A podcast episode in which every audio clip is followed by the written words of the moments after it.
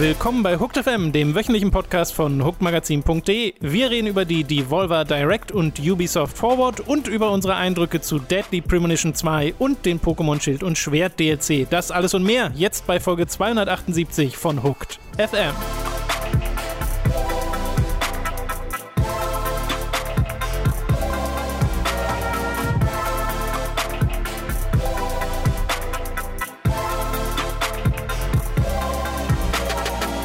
Wir begrüßen euch bei einer weiteren Folge Hooked FM. Ich bin Tom und bei mir sitzt der Robin. Wunderschönen guten Tag. Und wir haben mal wieder diverse Livestreams hinter uns, denn es geht weiter mit den E3-Ersatzstreams. Ich weiß gar nicht, ob sie noch so bezeichnet werden sollen oder ob es inzwischen schon die Gamescom-Ersatzstreams sind. Ich glaube, es hm. wird ein flüssiger Übergang. Naja, es gibt ja, also die Gamescom-Show, die gibt es ja selbst noch, die von Geoff Keighley gemacht wird. Das stimmt. Also, wie nennt sie denn nochmal? Hm, hat irgendeinen Namen. Ähm, ich weiß Und das soll ja der Abschluss für seinen Summer of Gaming werden genau. oder was auch immer. Ähm, und deswegen glaube ich, das ist tatsächlich alles, sind immer noch so E3-Ausläufer alles. Genau, wir haben auf jeden Fall eine Playlist, die heißt E3 2020 Ersatzstreams und die ist sehr lang. Da sind mhm. sehr viel mehr Sachen inzwischen drin als in den letzten Jahren in den E3 tatsächlich nie drei Streams dabei waren, weil es ja. halt diese ganzen Events gab. Und über zwei davon wollen wir reden. Vorher noch einmal der Hinweis: äh, In der letzten Woche ist eine neue Folge Hooked Versus erschienen. Das ist ein Format, in dem Robin und ich uns gegenseitig auf verschiedenen digitalen Schlachtfeldern begegnen. In der ersten Folge war es Halo 2, in der zweiten Folge war es Command Conquer Remastered. Und das hat sehr viel Spaß gemacht. Falls ihr äh, euch nichts darunter vorstellen könnt, wir nehmen uns da separat voneinander auf. Also es ist nicht einfach nur ein Let's Play, wo ihr einen Bildschirm die ganze Zeit sieht, äh, seht, sondern ihr seht einmal meine Seite mit meiner Kamera und einmal Robins Seite mit seiner Kamera und das wird dann immer hin und her geschnitten und das führt halt dazu, dass man teilweise rumspekuliert, was der andere wohl gerade macht oder mhm. denkt oder vorhat äh, und das versuche ich dann halt so zusammenzuschneiden, dass es äh, schön zusammenpasst. Oder dass was man ist, Pläne in die Unfähigkeit des anderen. Genau, wo man so denkt, oh, was interpretiert. Oh, er wird gerade so krass die Armee machen und in Wirklichkeit hat der andere gerade ganz, ganz andere Probleme äh, und dadurch entsteht, finde ich, ein sehr eigener Flair für diese Videos äh, und deswegen an dieser Stelle noch einmal eine Empfehlung dafür.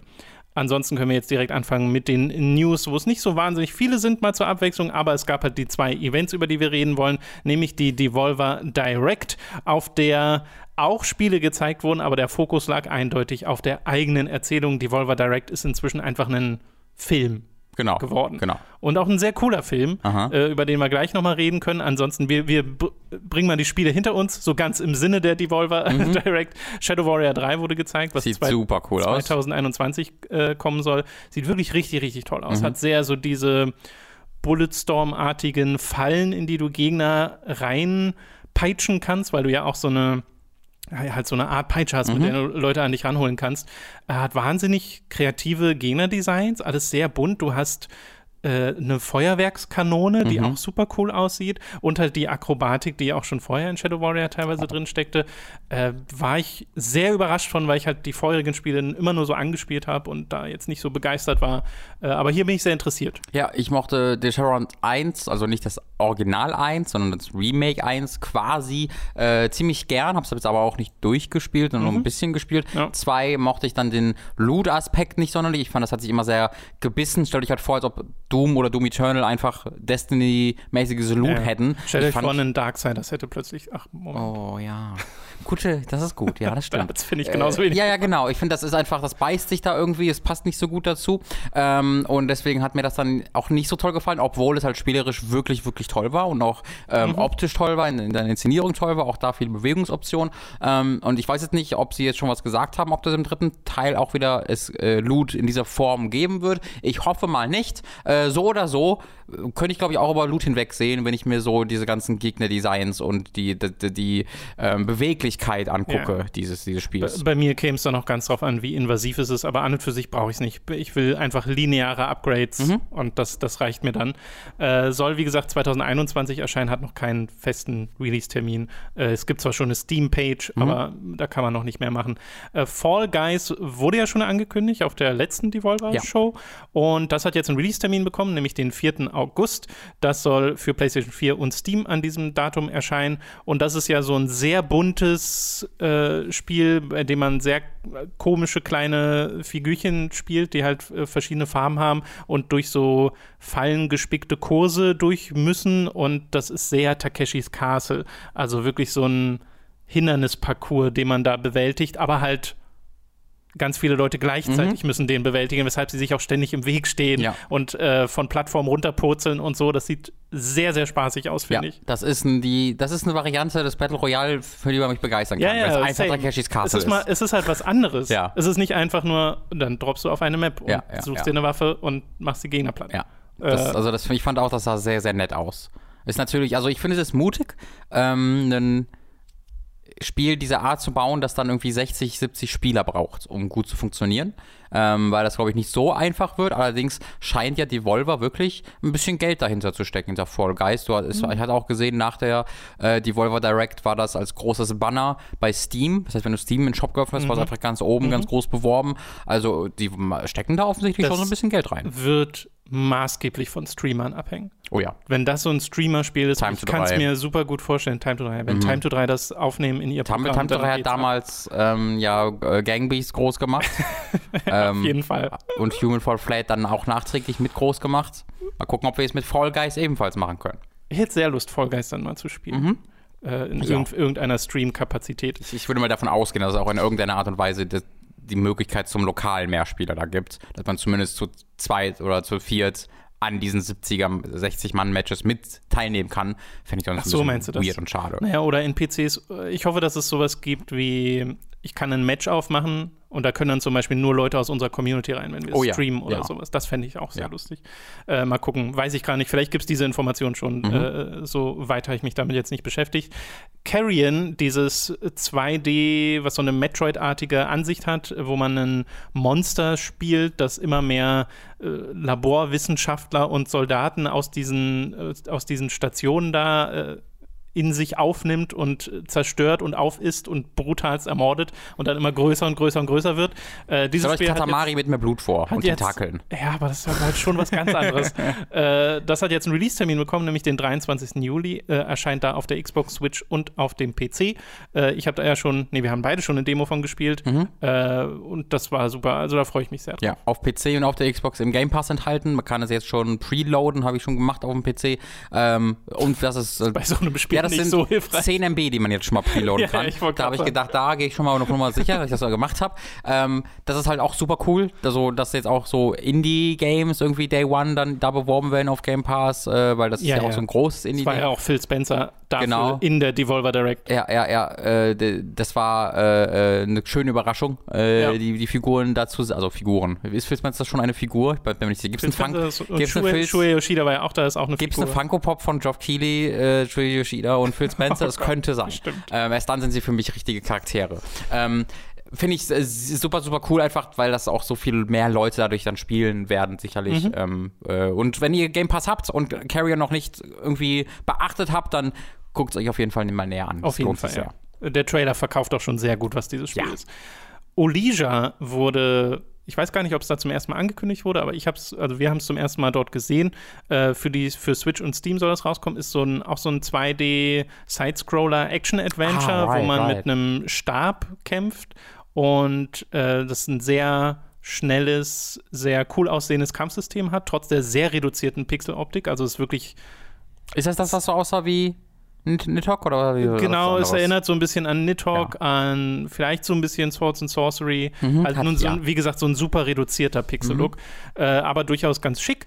Und da ist ein bisschen verwirrend gewesen. In der Devolver Direct stand da sofort erhältlich, mhm. available now.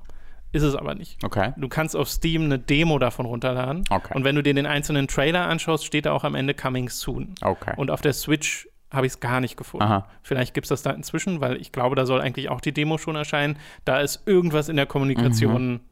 Falsch gelaufen. Ja. Also das Spiel ist noch nicht draußen. Ähm, ich fand, das sah super cool aus. Das hatte, wie gesagt, diese sehr reduzierte Optik hat trotzdem eine unwahrscheinliche Epik irgendwie ähm, rübergebracht, fand ich. Es gab ein, eine unglaublich große Anzahl an, an ähm, Szenarien, an Hintergründen, an Gegnerdesigns. Du hast dann sogar Zwischensequenzen gesehen, die halt ähm, dann einfach über die spärlichen Animationen sich erzählten. Aber das wirkte alles so, als ob da jemand richtig was vorhatte und diesen simplen Look dann eben nutzt, um auch mit einem kleinen Team oder alleine, Ja. weiß ich jetzt nicht, eben durchaus viel da reinzupacken. Und das war, also da, da bin ich sehr Ich gespannt glaube, drauf. die kommen aus Japan oder so. Hm. Oder einer von denen war aus Japan, Mhm. weiß ich jetzt nicht mehr. Ist auf jeden Fall auch ein kleines Team.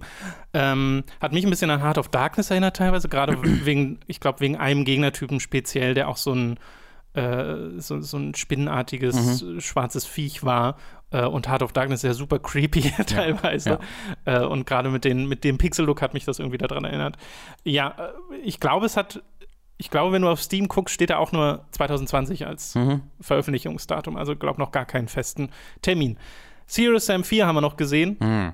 Mit einem neuen Trailer und nochmal dem Hinweis, dass es am 4., nee, nicht am 4., dass es im August 2020 rauskommen soll äh, auf PC, ich glaube, und auf Stadia. Auf ist Stadia irgendwie auch, Stadia ja. exklusiv, glaube ich, sogar für eine Zeit. Stadia War das nicht so? Ja, ja, genau, dass Stadia als, als Konsole gilt. ja, ja, Weird. super weird. Äh, das sah lame aus. Ja. Ist irgendwie Es sehr hat- schade, das zu sagen, aber das sah einfach überhaupt nicht, also es hat mich gar nicht angesprochen. Jemand in, in unserem Chat hat da geschrieben, dass es aussähe wie eine Serious Sam 3 Mod und das ist auch nicht unwahr. Ähm, nur Serious Sam 3 ist jetzt wie viele Jahre alt? Irgendwie sieben oder so? Das ist, oder älter ist es wahrscheinlich. Das ist wirklich alt mittlerweile.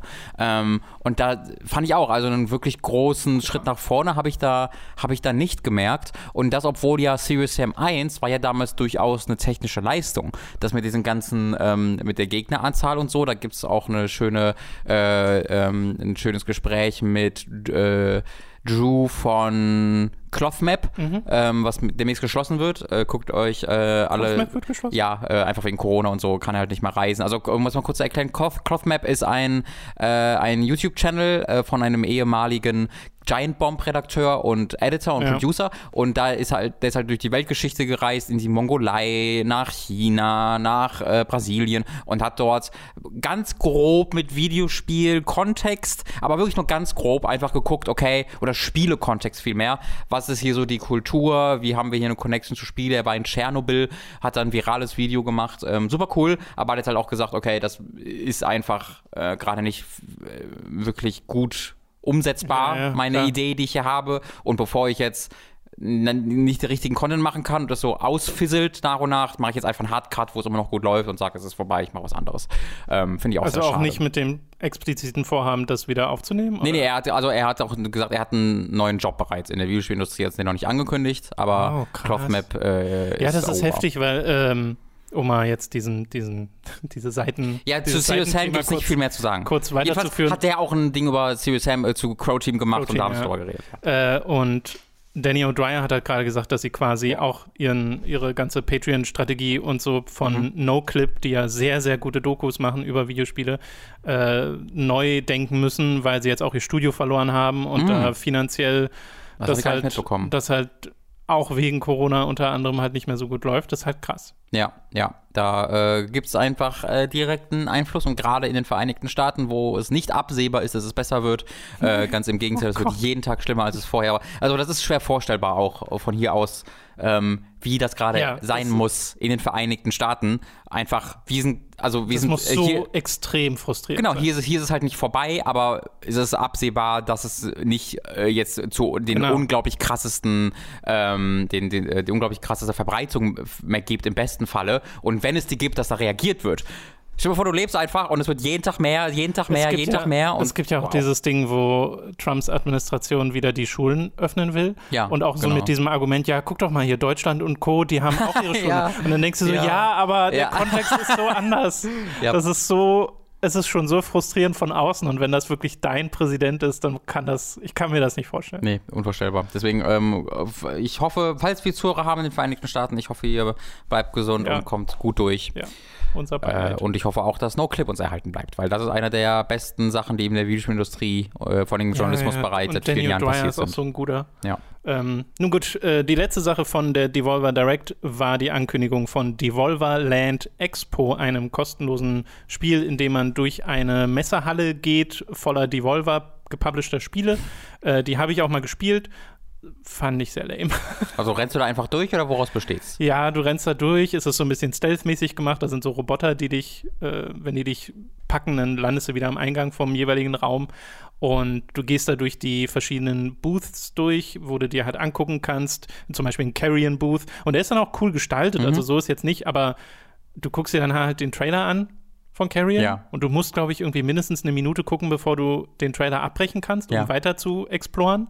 Und es gibt ein paar versteckte Gegenstände.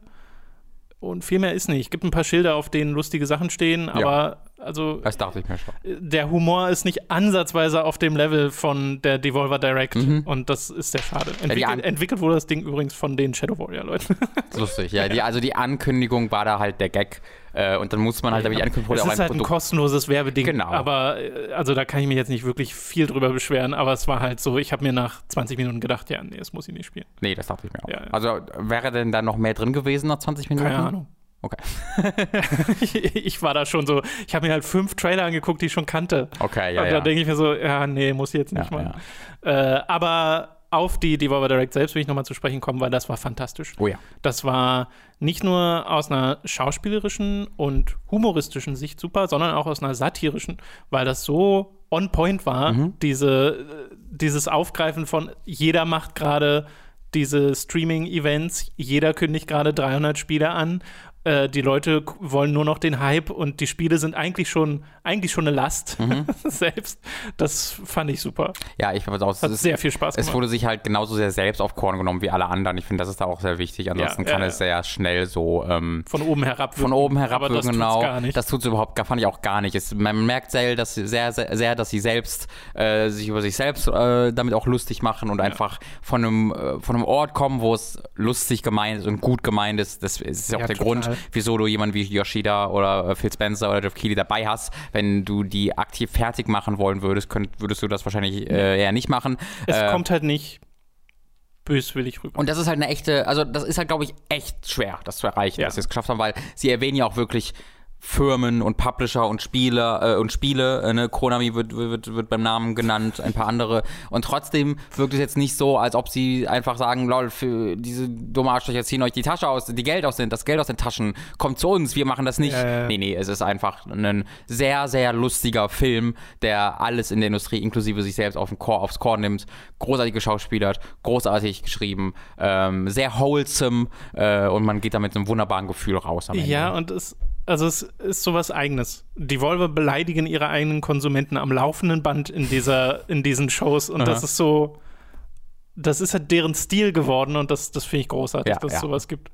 Äh, hat sehr viel Spaß gemacht. Guckt euch Wirklich. dieses Ding an, falls ihr es noch nicht kennt. Unbedingt. Äh, ist wirklich ein kleiner Film, den man sich da angucken kann. Okay, wir machen weiter mit äh, der Show, die direkt am Folgeabend stattfand, nämlich Ubisoft Forward. Mhm. Die war nicht ganz so lustig. ah, Ja, aber man hat direkt auf die Kritik von Devolver reagiert und keine Spiele angekündigt. Da hat man gesagt, da haben sie recht, es werden so viele Spiele angekündigt, man weiß gar nicht mehr, wohin mit mir, das machen wir dieses Mal nicht. Es war tatsächlich sehr überschaubar. Am Anfang noch einmal der Hinweis: Es gab wahnsinnig viele Belästigungsvorwürfe gegen Ubisoft-Mitarbeiter in verschiedensten Studios bei Ubisoft, haben wir in den letzten Wochen schon angesprochen. Äh, Ubisoft hat da inzwischen darauf reagiert, hat hohe Tiere entlassen, teilweise den Chief Creative wie auch immer er hieß, so. äh, der sehr, sehr viel Macht hatte innerhalb dieses Studios, der jetzt nicht mehr dort arbeitet. Also da ändern sich auch wirklich an relevanten Punkten äh, die, die Stellen und ich hoffe, dass es dazu führt, gerade für die Mitarbeiter bei Ubisoft hoffe ich, dass, äh, dass sich ernsthaft um diese Vorwürfe gekümmert wird und um das, das Arbeitsklima dort. Äh, bei der Ubisoft Forward wurde es nicht angesprochen, haben wir bei unserem Stream auch schon erwähnt. Äh, da haben sie eine sehr eigenartige, dumme Message vorher gebracht, dass Mhm. das pre-recorded ist und das der Grund sei, weshalb das nicht geht, was Ja. totaler Blödsinn ist. Ja, es ist- es hätte ist- da was dazwischen schneiden können, aber naja. Es ist schwer entschuldbar, dass man den CEO dieser Firma sieht mit Yves Gilmont äh, in diesem ja, ja. in diesem Ding und der nichts dazu sagt, sondern nur darüber geredet wird, wie wieder alle an einem Strang ziehen und wie toll alles alles ist. Ähm, das das ist automatisch zynisch wirkt. Genau, das ist zumindest, das ist wenigstens irgendwie tone-deaf, aber eher zynisch, äh, wie, wie würde ich auch sagen. Ähm, das muss besser gehen, weil halt gerade ist Ubisoft immer noch sehr in der Bringschuld. Sie haben halt die entsprechenden, oder sie haben einige Leute halt gekündigt oder wenn manchmal auch nicht gekündigt, manchmal haben die sich dann selbst äh, entfernt ja, von der Firma, ähm, was sicherlich auch rechtlich einfacher für Ubisoft ist, als wenn sie die selbst kündigen. Hm. Ähm, Allerdings äh, sind die Probleme da ja wirklich struktureller Natur und nicht bei einzelnen Personen. Äh, das heißt, wie deren, ähm, deren yeah. wie, wie ist denn das Human Resource, das Personal, die Personalabteilung, genau. wie die Personalabteilung strukturiert ist, dass sie von all diesen Fällen, also diese Fälle sind halt nichts Neues für Ubisoft. Das ist halt hier, habe ich das Gefühl, so ein bisschen auch der Unterschied zu vielen anderen dieser, ähm, dieser, äh, die, dieser Geschichten, wo wir definitiv wissen, äh, dass das nicht neu ist für die Firma, die mhm. das betrifft, mhm. sondern wo alle Opfer eigentlich sagen, ja, wir sind damit zu der Personalabteilung gekommen, die wissen davon und das wurde strukturell und ganz bewusst ja, unterdrückt ja. und unterbunden. Wenn jemand gute Spiele gemacht hat oder einfach eine gute, gute Leistung gebracht hat bei Ubisoft, dann wurde der geschützt, egal was er sonst gemacht hat. Es gab halt so Geschichten, und, dass einer, der dem das vorgeworfen wurde, dass dessen Frau die Head of Human Resources war. Genau, also die Chefin der Personalabteilung. Und dann, ja. dann denkst du dir so, ja, wie soll sich dann da was tun? Genau, wo dann äh, die Leute, die den Vorwurf gegenüber ihrem Mann machten, der ebenfalls ein sehr hohes Tier war, äh, in ein Meeting gerufen wurden mit ihr und ihm äh, und wo dann erklärt wurde, wieso das bitte, also genau. das Opfer sich bitte zurückzuhalten hat. Und das ist halt schon extrem übel. Und ich meine, in einer der vergangenen Folgen haben wir auch schon mal drüber geredet, dass oft die Personalabteilung nicht das macht, wofür sie eigentlich da sein sollte, sondern einfach nur die Firma schützt. Genau. Äh, und das ist dafür ist sie halt da. Das ist nicht dafür, wo sie sein sollte, aber dafür ist sie da und das äh, ist leider eine, ein, ein Problem bei Unternehmen. Äh, und äh. Ubisoft, das kann man vielleicht noch dazu sagen, haben ja auch äh, laut eigener Aussage eine externe Firma, eine, äh, oh, eine stimmt, Beratungsfirma ja. engagiert, die sie darüber informieren soll oder die sich die ausklabüsern soll, wie die Personalabteilung künftig umgebaut wird, ja, um das zu verhindern. Also es scheint schon so, als würden sie da viele Änderungen tätigen bestätigen. Ähm, es ist halt gerade ganz viel auch einfach Gerede und dann wird halt andererseits das hier nicht erwähnt, also auch so ein bisschen unter den, unter den Teppich gekehrt, äh, so, nicht komplett, aber zumindest so ein bisschen. Ähm, ja, also, also man, man, sollte am Ball bleiben. Äh, in ihrer Newsabteilung auf der Website und auf Twitter und so, da wird das schon thematisiert. Mhm. Es ist jetzt halt wirklich diese Show, wo sie es nicht ja, gemacht haben. Ja. Äh, und ich finde vor allem den Grund, den sie davor geschoben haben, halt so mega albern als Videoproduzent. Äh, nun gut, gezeigt wurde unter anderem sehr viel Watch Dogs Legion mit einem mhm. super coolen CG äh, Mini-Kurzfilm Kurzfilm, ja. äh, von einem der Macher hinter Spider-Man ähm, Into the Spider-Verse, mhm. was man auch direkt sieht. Super cool stilistisch. Leider ist davon halt nichts im Spiel drin, was ein bisschen bedauerlich mhm. ist, weil das Spiel sieht ganz normal aus, nach, so, nach einem Watch Dogs Ubisoft-Spiel. Aber man sieht halt die verschiedenen Herangehensweisen. Ne? Das Ding von Watch Dogs Legion ist ja, dass du mit, dass du ganz viele Leute von der Straße wegrekrutieren kannst für diese Resistance, äh, die gegen Albion und äh, diese ja unterdrückende Regierung irgendwie so vorgeht. Was ist, was ist Albion? Das muss du vielleicht kurz sagen. Ja, Albion ist halt deren quasi Polizei. Genau, es ist eine Söldnergruppierung, Söldner, die London übernommen ja, hat. Ja, genau. Äh, und gegen die geht man davor und man kann verschiedene Leute dafür benutzen, die halt verschiedene Fähigkeiten haben. Und sie haben halt gezeigt, da kann man sehr offensiv vorgehen, da kann man sehr stealth-mäßig vorgehen. Es wird halt, wir haben, der Chat hat, glaube ich, angefangen zu witzeln im Stream über ist das ein Hitman-Level. Mhm. Und daran erinnert es halt ein bisschen, dass ja. du halt diese verschiedenen Herangehensweisen hast und dich teilweise ja sogar wirklich unter diese Leute mischen kannst. Mhm. Also so ein bisschen Social Stealth-mäßig. Ja. Und äh, das sieht schon ganz lustig aus. Ja, was mich da angefixt hat, ist, äh, dass ich finde, die Kämpfe sehr cool aussahen. Äh, man hat mehrere Nahkampfmanöver gesehen, die so ein bisschen unterschiedlicher Natur waren. Es gab so Takedowns wie in äh, Splinter Conviction ist das, was mir da gerade einfällt, aber es gibt auch in Ghost Recon gibt es die auch, ähm, wo man halt, äh, also man hat das Interface nicht gesehen, aber es wirkte sehr, so als ob ein Knopf gedrückt worden wäre mhm. und dann mhm. wurden drei Leute ausgeschaltet. Ähm, die, äh, die haben mit so einer, mit so einer Nailgun rumgeballert, was sehr schön Impact hatte. Also das Ballern finde ich echt cool. Das war immer die größte Schwäche von Watch Dogs, obwohl das in Watch Dogs 2 schon deutlich besser war als in Watch Dogs 1. Ähm, aber eben auch die Möglichkeiten abseits davon mit dem Kontrollieren der Drohnen, der Roboter. Mhm. Äh, ich habe mir ein, zwei Previews Reviews schon durchgelesen. Es gibt wieder überall 10.000 so Elektronik- ähm, Boxen, ja. wie das natürlich immer sein muss in der Welt von Watch Dogs, die man dann manipulieren kann ähm, und wo man dann halt äh, entweder so, also aggressiv stealthy vorgehen kann, aber eben auch, wie du gesagt hast, so ein bisschen Hitman-mäßig, dass man sich einen NPC auswählt und den steuert, der da reinpasst und dann kann man da halt durchlaufen. Ähm, das gefällt mir spielerisch sehr, sehr, sehr gut. Ja. Ähm, ich bin ja jemand, der Watch Dogs 2 auch wirklich sehr mag. Falls ihr es nicht gespielt habt, ist es immer noch kostenlos auf dem Ubi, oh, Uplay. Schaut mal nach, es war zumindest kostenlos auf Uplay. Ähm, spielt das mal, das ist sehr, sehr, sehr, sehr anders als der erste Teil und sehr, sehr viel mhm. besser meiner Meinung nach auch. Und das wirkt wie eine sehr konsequente Weiterentwicklung, die so weil der, der, Schritt von 1 zu 2 war schon sehr groß, auch äh, von, ähm, wenn man die Atmosphäre sich anguckt, das Storytelling anguckt, aber auch spielerisch. Und der, dieser Schritt wirkt jetzt nochmal so groß im Vergleich zum zweiten Teil. Ich finde halt die Kernfantasie von Watch Dogs eigentlich immer noch ziemlich stark, weil dieses Ding, womit es mal verkauft wurde und was ich an und für sich immer noch super cool finde, ist, dass du halt als Hacker mit deinem Smartphone und deinem runtergezogenen Cappy äh, neben den Antagonisten stehst mhm. und einfach nur ein paar Knöpfe drückst und etwas in der Spielwelt wird manipuliert ja. und knockt dann deine Gegner aus und keiner weiß, wer es war, weil du das ja so mhm. stealth-mäßig gemacht hast. Äh, und bei Watch Dogs 2 war ja auch eine deiner Kritikpunkte, wenn ich mich recht erinnere. Jedes Mal, wenn es zum Ballern kommt, das ist nicht das, weshalb man Watch Dogs spielen ja, will. Ja. Warum gibt es überhaupt Schusswaffen, war, mhm, glaube ich, eine ja, Frage, die wir genau. uns damals gestellt haben. Und das finde ich, stimmt auch immer noch. Also ich mhm. finde auch immer noch sehr viel interessanter, mich stealthmäßig unter die Menschen zu mischen und dann einfach äh, Geräte oder sowas zu manipulieren, von denen es ja eben sehr viel Stuff gibt, ne? Diese Leuchtreklame, die an riesigen Drohnen hängt, auf denen du dann rumsurfen kannst ja. und so ein, so ein Scheiß. Genau das will ich von ja, diesem Spiel. Beim zweiten Teil war es auch, auch ein erzählerisches Problem, weil du einfach diese Gruppe von äh, etwas naiven Hackern warst äh, und dann dir aber einfach in deinem 3D-Drucker eine AK-47 bauen konntest und da dann einfach 20 Cops umbringen konntest mit. Das war, die waren halt nie diese Milita militaristischen, äh, krassen äh, Kämpfer, aber trotzdem hattest du spielerisch eben genau diese Möglichkeit. Mhm. Das ist jetzt dann auch weniger ein Problem, weil du ja einfach sagen kannst, ich spiele jetzt hier einen Ex-Soldaten oder was auch immer. Wobei ich könnte mir vorstellen, dass es einem komisch vorkommen wird, wie viele hochtalentierte Leute in den das Straßen unterwegs sind, die alle irgendwie sehr spezifische Skills mhm. haben, die gerade passen. Äh, aber das ist halt dann Teil des Spiels. Ja. Äh, soll am 29. Oktober 2020 erscheinen, das Spiel äh, für die gängigen Konsolen und dann wird es höchstwahrscheinlich auch Next-Gen sein. Äh, ja, genau, wurde schon gesagt? Genau, wurde ich sogar mit Raytracing und äh, so. Genau, auf der Xbox äh, Series X zumindest. Ich gehe mal auch von der PS5 aus, wurde jetzt aber, glaube ich, nicht äh, sofort mit ankündigt. Ist es dann auch mit Raytracing. Was cool ist. Ja, sure. Ansonsten gab es noch, also es wurden diverse kleinere Sachen gezeigt. Es wurde Update zu Brawlhalla, Hyperscape, Elite Squad, Rainbow Six Siege, sind alles Sachen, die wir, glaube ich, ja, nicht ja. nochmal extra erwähnen müssen. nee, nee. Äh, Far Cry 6 gab es die Enthüllung, was vorher schon geleakt war. Mhm. Äh, und die Enthüllung heißt auch in dem Fall einfach ein CG-Trailer.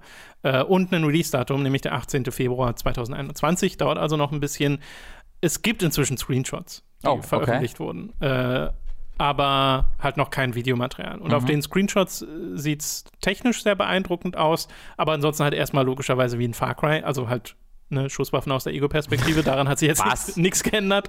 Äh, deswegen kann, konnte ich da jetzt noch nicht so viel rausziehen. Äh, wir haben halt den Schauspieler aus äh, Breaking Bad dabei, der mhm. Gus Fring gespielt hat. Ich habe mir seinen Namen jetzt gerade nicht nochmal auf, aufgeschrieben, deswegen habe ich ihn gerade nicht im Kopf. Und äh, der spielt dort halt einen ich weiß gar nicht, was er genau ist. Weißt du, was er genau ist? Was die Bezeichnung ist für seine Rolle? Ist er nicht einfach El Presidente? Ich glaube schon, ne? Ja, so sagt, so nennt er sich, ja. Äh, und äh, hat das, ist dann mit seinem Sohn unterwegs und da geht es dann halt darum, dass er seinem Sohn irgendwie eine Lektion erteilen will mit einer Granate, die er gezogen hat mhm. und die der Sohn dann auf die äh, protestierenden Leute unten schmeißen soll. Äh, und äh, ihn dann fragt, bist du böse? ja. Und das war halt erstmal nur ein Trailer. Also mhm. ich finde, da kann man noch wenig übers Spiel selbst rausziehen. Ja. Was ich sehr schade finde, weil sie haben halt gleichzeitig, ich glaube sogar kurz davor gesagt, es wird noch eine Ubisoft Forward geben in mhm. diesem Jahr. Und ich verstehe nicht, warum man das aufspalten muss. Warum kommen diese Informationen nicht einfach jetzt? Haben sie jetzt auch nicht ähm, wirklich kontextualisiert, wann das kommen soll, ne? Sie haben nur gesagt, es kommt ist irgendwann. Genau, in diesem Jahr halt noch. Okay, ja. ja. Hat dir bei, bei dir denn Far Cry 6 noch irgendwas Nicht nach Far Cry 5, nee. Nach Far Cry, also Far Cry 5 fand ich so wahnsinnig langweilig und enttäuschend und scheiße. Aber und, hilft hier vielleicht ach, der Schauspieler? Ähm, nee, nee, nee, nee, nee, nicht wirklich. Weil diese, das ist halt so formelhaft bei Far Cry mit den Bösewichten. Die sind halt so egal fürs Spiel selbst. Du hast dann ja in diesem Spiel, die hast du dann immer fünf Zwischensequenzen, wo du die fünfmal mhm. siehst im ganzen Spiel. Dann haben die einen fünfminütigen Monolog jeweils, die mir in Far Cry 5 ja übelst auf den Sack ging. Äh, wenn die dann stattdessen cool sind, dann finde ich das auch cool. Aber es ist ja nicht so, dass diese Bösewichte ein integraler Bestandteil dieser Spiele selbst sind. Ne? War es, ist so ein großer Teil der Far Cry Lore, aber in Far Cry 3 selbst ist das ein so ein Sub-Antagonist, ja, ja. den du halt auch drei, vier, fünf Mal siehst oder so. Ähm, da, das finde ich dann nett, I guess, aber das allein schafft es dann wirklich bei langem nicht, mich irgendwie auf dieses Spiel okay. äh, zu hypen. Ähm, sie müssten da wirklich spielerisch was ändern okay. und das glaube ich nicht, dass sie das tun. Ja, mein, also ich habe ja die Far Crys alle nicht groß gespielt. Ich habe ja Far Cry 3 damals gespielt und das hat mich verloren, weil mhm. ich es einfach nicht so spannend fand. Und 4 nur ganz bisschen angespielt, 5 auch nur ganz bisschen angespielt. Ja. Und das, äh, ich bezweifle, dass Far Cry 6 ein Spiel für mich wird. Aber generell habe ich so festgestellt, die äh, Ubisoft-Spiele haben mich ein bisschen verloren. Hm. Also weil ich ja auch bei Assassin's Creed eher raus bin.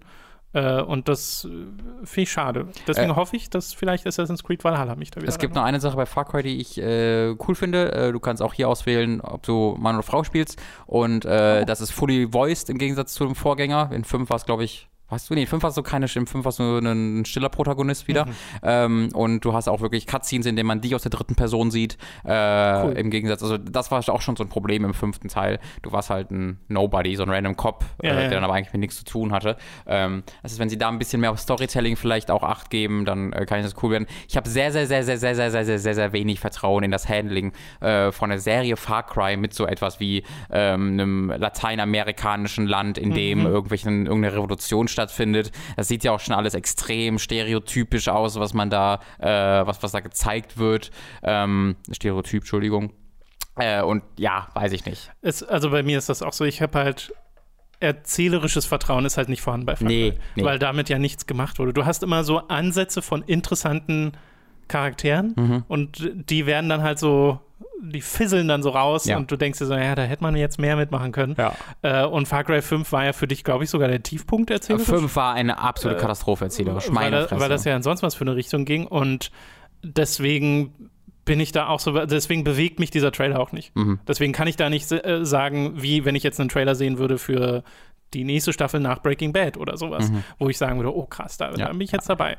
Ja. Äh, aber bei Far Cry denke ich mir, ja, das wird halt der Rahmen sein. Sie bedienen sich da diverser audiovisueller Einflüsse mhm. äh, und ich bezweifle ganz stark, dass da mehr draus wird. Und auch bei Watch Dogs haben wir jetzt auch nicht nochmal drüber geredet, wo das ja auch so sehr äh, aktuell ist, dieses mhm. wir wehren uns hier gegen die Autorität äh, und da denke ich mir auch so, dass also, da ist wenigstens ein Augenzwinkern in dem drin, was wir bisher sehen die ganze Zeit. Ja.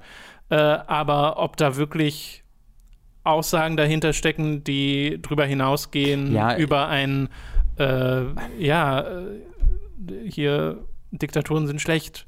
Weiß ich nicht. Ich habe da heute Morgen äh, noch einen Artikel auf ähm, äh, Vice Gaming drüber gelesen von Rob Zackney, der das die beide der Valhalla und Watch Dogs 3 gespielt hat ähm, und äh, zu Watch Dogs 3 halt eine interessante Beobachtung gemacht hat, weil er eben auch die Frage gestellt hat, ob das thematisch wirklich funktionieren kann und zwar wegen dem Gameplay halt, weil äh, er da auch schon gesagt geschrieben hat, dass das Spiel halt immer noch ziemlich formelhaft ist. Ne? Du hast halt hier ein Graffiti und dann äh, oder hier irgendwie so ein ähm, so ein Propagandaposter und dann machst du da Graffiti drüber und dann geht die Leiste, wie viel Resistance es in diesem Stadtteil gibt, so hoch, mhm. weißt du? Äh, oder du findest irgendwie, oder du findest halt irgendwie einen NPC und dann sagt er, ey, ich bin bei, ich bin von DedSec, diese Rebellenorganisation in, in Watch Dogs, äh, hier, ich gebe dir mal einen Auftrag äh, und sagt halt so, das ist natürlich alles Nonsens. In einem Autoritätsstaat wirst du doch nicht einfach sagen können, ich bin übrigens hier, ich bin übrigens ein, ein Verräter. Ähm, mhm. Ich hoffe mal, du bist kein geheimer äh, ähm, Regierungsbeamter. Äh, und auch, dass halt du durch solche Taten wie Graffiti dann unmittelbar direkt die Bevölkerung gegen die Regierung aufwiegeln kannst im Effekt. Es muss, es kann nie komplizierter wirklich werden, weil das Gameplay nie mhm. komplizierter werden kann. Ne? Du hast diese Struktur, die funktioniert so, wie sie ist und die äh, Story kann nicht aus dieser Struktur rausbrechen. Die Story muss ähm, darauf reagieren, dass du halt diese 15 Aktivitäten in jedem, äh, in jedem Distrikt hier hast und dann was irgendwas Gutes passiert, wenn du dann die Aktivitäten vollziehst.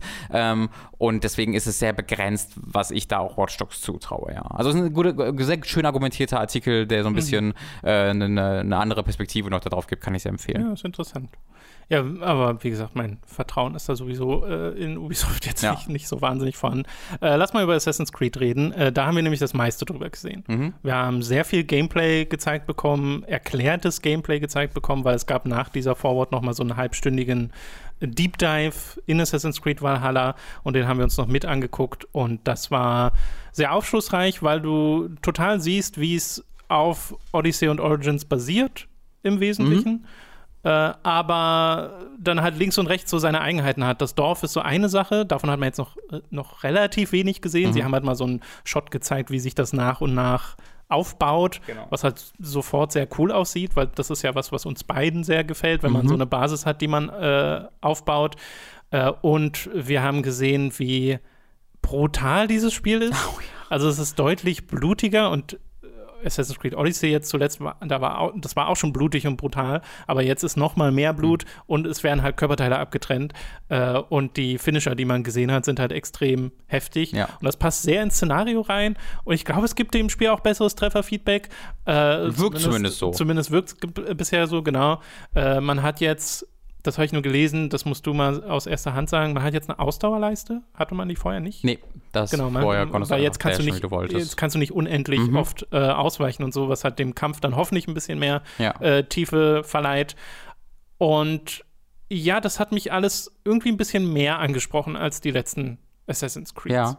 Äh, ich gucke gerade mal, wie das aussieht mit der USK, weil ich mir sehr, sehr gut vorstellen oh, ja, kann, ja. ähm, dass das Spiel ab 18 sein wird. Aber Waren die ab 16 bisher immer die Assassin's Creed? Äh, soweit ich mich erinnern kann, ja. Da will ich jetzt nicht meine Hand für ins Feuer legen, aber soweit ich weiß schon, ja. Ähm, Sehe ich jetzt zumindest gerade noch keine Info drüber, aber es würde mich sehr wundern, wenn das Spiel nicht ab 18 werden wird.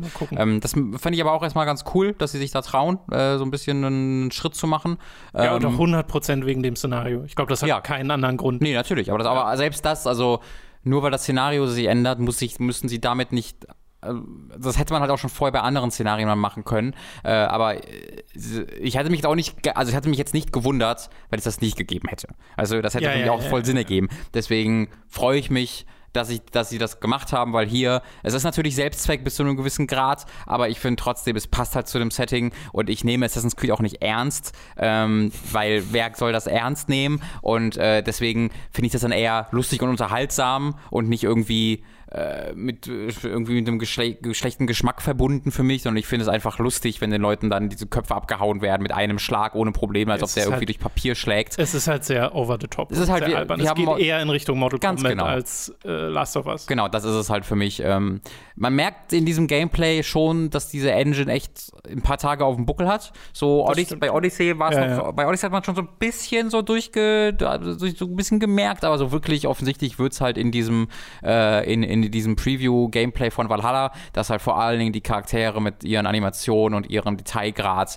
und ihren Gesichtern bei weitem nicht mithalten können mit aktuellen AAA-Produktionen. Ähm, da muss man dann auf die nächste Generation warten, genau. auf das nächste Spiel dann. Aber die Umgebungen sahen fantastisch aus. Und sie haben oh ja. direkt gezeigt, auch die übernatürlichen Aspekte des Spiels, mhm. die halt immer einen Kontext haben in dieser Welt, dass es nicht wirklich übernatürlich ist, sondern irgendwie eine Fata Morgana oder Naja, also es ist schon übernatürlich, weil die, ähm, die Gegenstände von Eden da sind natürlich übernatürlich. Also das ist ein Apfel, dass sie, dass sie so einen magischen Sci-Fi-Apfel haben und der macht die dann zu einem Minotaurus, ist natürlich auch übernatürlich, ja, ja. aber es muss, er hat immer diesen Kontext, ja. Genau.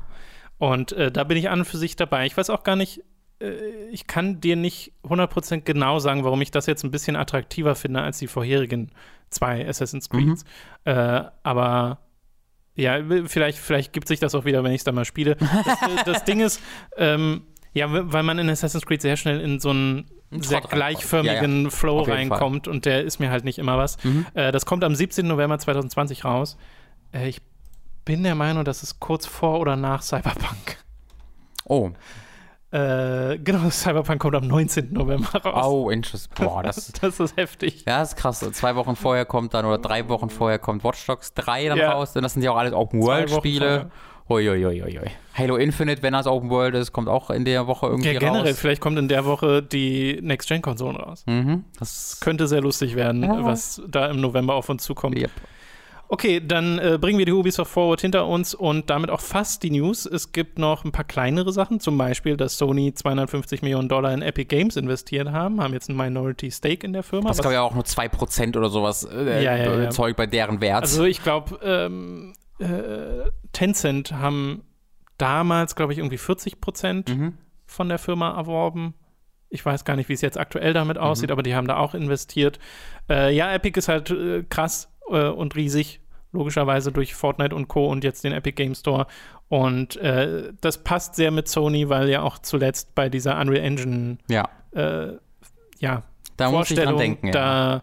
wurde ja nur die PlayStation 5 erwähnt. Ja. Obwohl diese Engine logischerweise auch auf anderen Konsolen hat. Auch, auch bisher, im, also sie sind sehr sie sind sehr aktiv bei der Bewerbung der PlayStation dabei und zur Xbox ja. äußern sie sich auf Nachfrage manchmal, aber selbst dann nicht immer. Ja. Ähm, das, da merkt man schon. Ich weiß auch nicht ganz, ob, also unabhängig davon, welche Konsole es ist, es lässt so ein bisschen einen schlechten Geschmack bei mir ins, äh, zurück, weil wir das natürlich vorher nicht wussten. Ne? Also diese, dieser Anteil, dass, dass das halt passiert, war es natürlich das da schon eine Weile in Arbeit und ist, finde ich, nicht unwichtig zu wissen im Hintergrund, wenn man all diese Kommentare liest. Ähm, und das dann jetzt zu hören, nachdem dann einen Monat von den Dächern geschrien wurde, wie geil die PlayStation PlayStation 5 ist, obwohl sie es natürlich trotzdem sein wird, äh, finde ich so ein bisschen schwierig.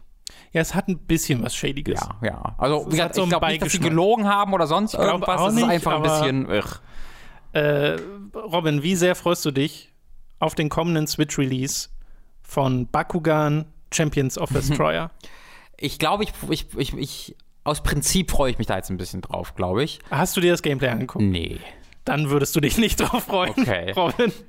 Holy ich, ich habe halt mit, mit tun halt die Entwickler von Way Forward so leid, weil nur weil die Leute hinter allem Metroid sehen, die dann so sich darauf hypen und dann ist es nicht Metroid, ja, also dann ist es sowieso schon so scheiße. Die, die, die Hinführung zu dieser Veröffentlichung war super, weil äh, Nintendo haben in der letzten Woche einen Treehouse gebracht, in dem sie Paper Mario vorgestellt haben für eine Dreiviertelstunde oder sowas. Äh, und haben gesagt, nach diesem Treehouse gibt es einen eine Premiere von Way Forward, von einem Spiel in einer Reihe, an der Way Forward noch nicht gearbeitet haben. Und alle Leute sofort Metroid, mhm. Donkey Kong. Mhm. Äh.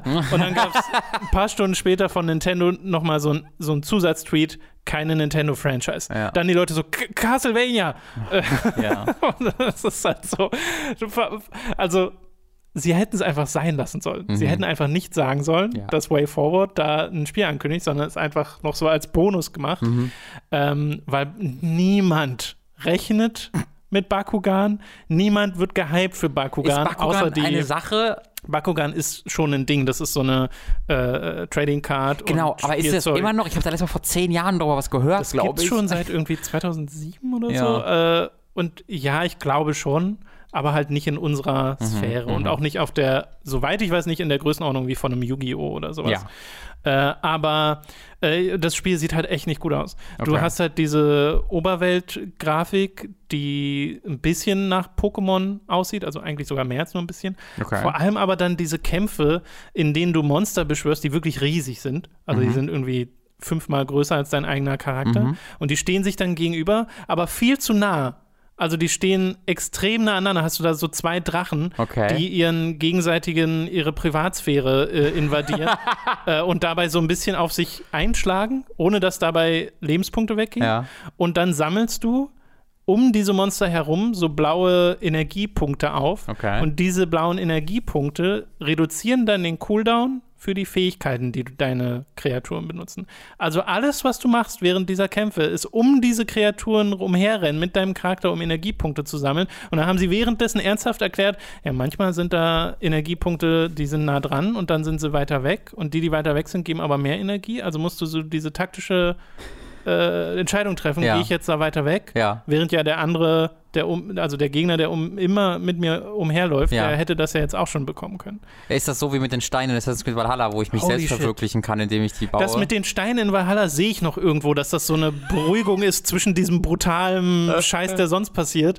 Aber das war das eines der langweiligsten Gameplay-Reveals, okay. die ich gesehen habe. Ich habe gar nicht verstanden, wie man darauf kommt. Macht einfach Pokémon nach. Ja. Da denke ich mir halt wirklich so, ihr, ihr wolltet was anderes machen, verstehe ich, habe ich auch irgendwo Respekt vor, aber das sah so unspaßig aus, dass ich gar nicht verstanden habe. Ja, damit man bei dir so eine starke Reaktion hervorruft, glaube ich, da glaube ich dir das aber auch völlig, ehrlich gesagt. so. Weil du hast halt diese, einer dieser, äh, dieser, dieser Drachenviecher hatte voll das Neon Genesis Farbschema. Oh, äh, so lila, grün Mhm. äh, und so. Und die, das ist ja eine Fantasie, die total aufgeht, ne? Ich schicke große Monster in den Kampf. Ja. Das ist, das ist inhärent cool. Ja. Aber nicht, wenn ich dann um die drum latsche, um Energiekugeln zu sammeln, damit dann irgendwelche Fähigkeiten ausgelöst werden, äh, sondern ich will die entweder direkt steuern oder halt wirklich taktisch Fähigkeiten aussuchen. Äh, das das habe ich einfach nicht verstanden, dieses Spiel. Baku- Bakugan, Champions More of like- Destroyer. Bakugan. Sehr gut, Robin. Damit Dankeschön. können wir die. News-Sektion abschließen. Wir kommen zur Werbung. Es ist wieder Zeit für eine Werbepause. Über Audible slash Hook könnt ihr ein kostenloses Probeabo beim Hörbuchdienst Audible abschließen und erhaltet folglich das erste Hörbuch eurer Wahl umsonst, das ihr auch über diesen kostenlosen Pro-Monat hinaus behalten könnt. Also Audible slash Hooked für das kostenlose Probeabo. Außerdem sei an dieser Stelle unser Shop bei GetShirts.de empfohlen. Da könnt ihr euch Shirts, Pullover, Tassen, Mauspads und mehr mit Hooked und Time to 3 Motiven holen. Den Link dazu findet ihr in der Beschreibung und auf unserer Website. Schließlich gibt es dann noch unseren Amazon Affiliate-Link, über den ihr Spiele, Filme, Serien oder was ihr eben sonst gerade noch so braucht bestellen könnt und auch den findet ihr in der Beschreibung. Wir kommen zu den Spielen, die wir in der letzten Woche gespielt haben. Angefangen mit natürlich Deadly Premonition 2, A Blessing in Disguise. Da gibt es schon die Video-Review bei uns auf Hooked auf dem YouTube-Channel. Bei Time to 3 auf dem YouTube-Channel gibt es ein, das, die erste Folge des Let's Plays von Leo, Mats, Robin und mir. Und äh, da könnt ihr euch schon einiges anschauen, aber wir wollen jetzt im Podcast auch nochmal drüber reden, denn du hast noch ein paar Sachen, äh, die du erwähnen möchtest außerhalb der Review. Aber vielleicht erstmal allgemein, gerade auch für Leute, die die Review vielleicht nicht gesehen haben, wie ist dein Eindruck von diesem Spiel? Wie unwirklich fühlt es sich an, eine Fortsetzung zu spielen zu Deadly Premonition? Gar nicht so unwirklich, weil man sich sehr schnell wieder reinfindet, wie ich fand. ähm, ich hatte das eine Stunde gespielt, äh, die Erfahrung hast du jetzt ja auch schon gemacht, das irgendwie zwei, drei Stunden gespielt zu haben und ich finde, es ist so sehr wie der erste Teil ähm, in seiner, in seine, in seinem Ton, mit seinen Charakteren äh, und man fühlt sich so schnell wieder rein in diese Welt, zumindest nach einem sehr langen Intro, das so ein bisschen einen anderen Ton hat. Ähm, dass ich, es ist mir gar nicht schwer fiel, mich da wieder komplett drauf einzulassen und äh, meinem Unglaube dann weichen zu lassen und irgendwann wirkt es dann ganz selbstverständlich. So, natürlich spiele ich gerade Deadly Premonition 2. Äh, es ist genau das, was ich immer dachte, was es ist, obwohl ich, bevor ich es gespielt habe, gar keine Ahnung hatte, was Deadly Premonition 2 sein könnte. Naja, und für die, die es vielleicht nicht wissen, Deadly Premonition ist ein Third-Person Open-World Action-Adventure. Auch mit Horrorspielen guess nennen, Horror, nennen Survival die Leute Horror. selbst, aber das sehe ich nicht so ganz. Nee. Ja, das ist so Es hat halt mich- Es hat halt Horror-Action-Adventure-Comedy. Mechaniken davon, aber Mhm. ja, genau, Comedy ist, glaube ich, auch noch ein wichtiger Punkt da zu erwähnen.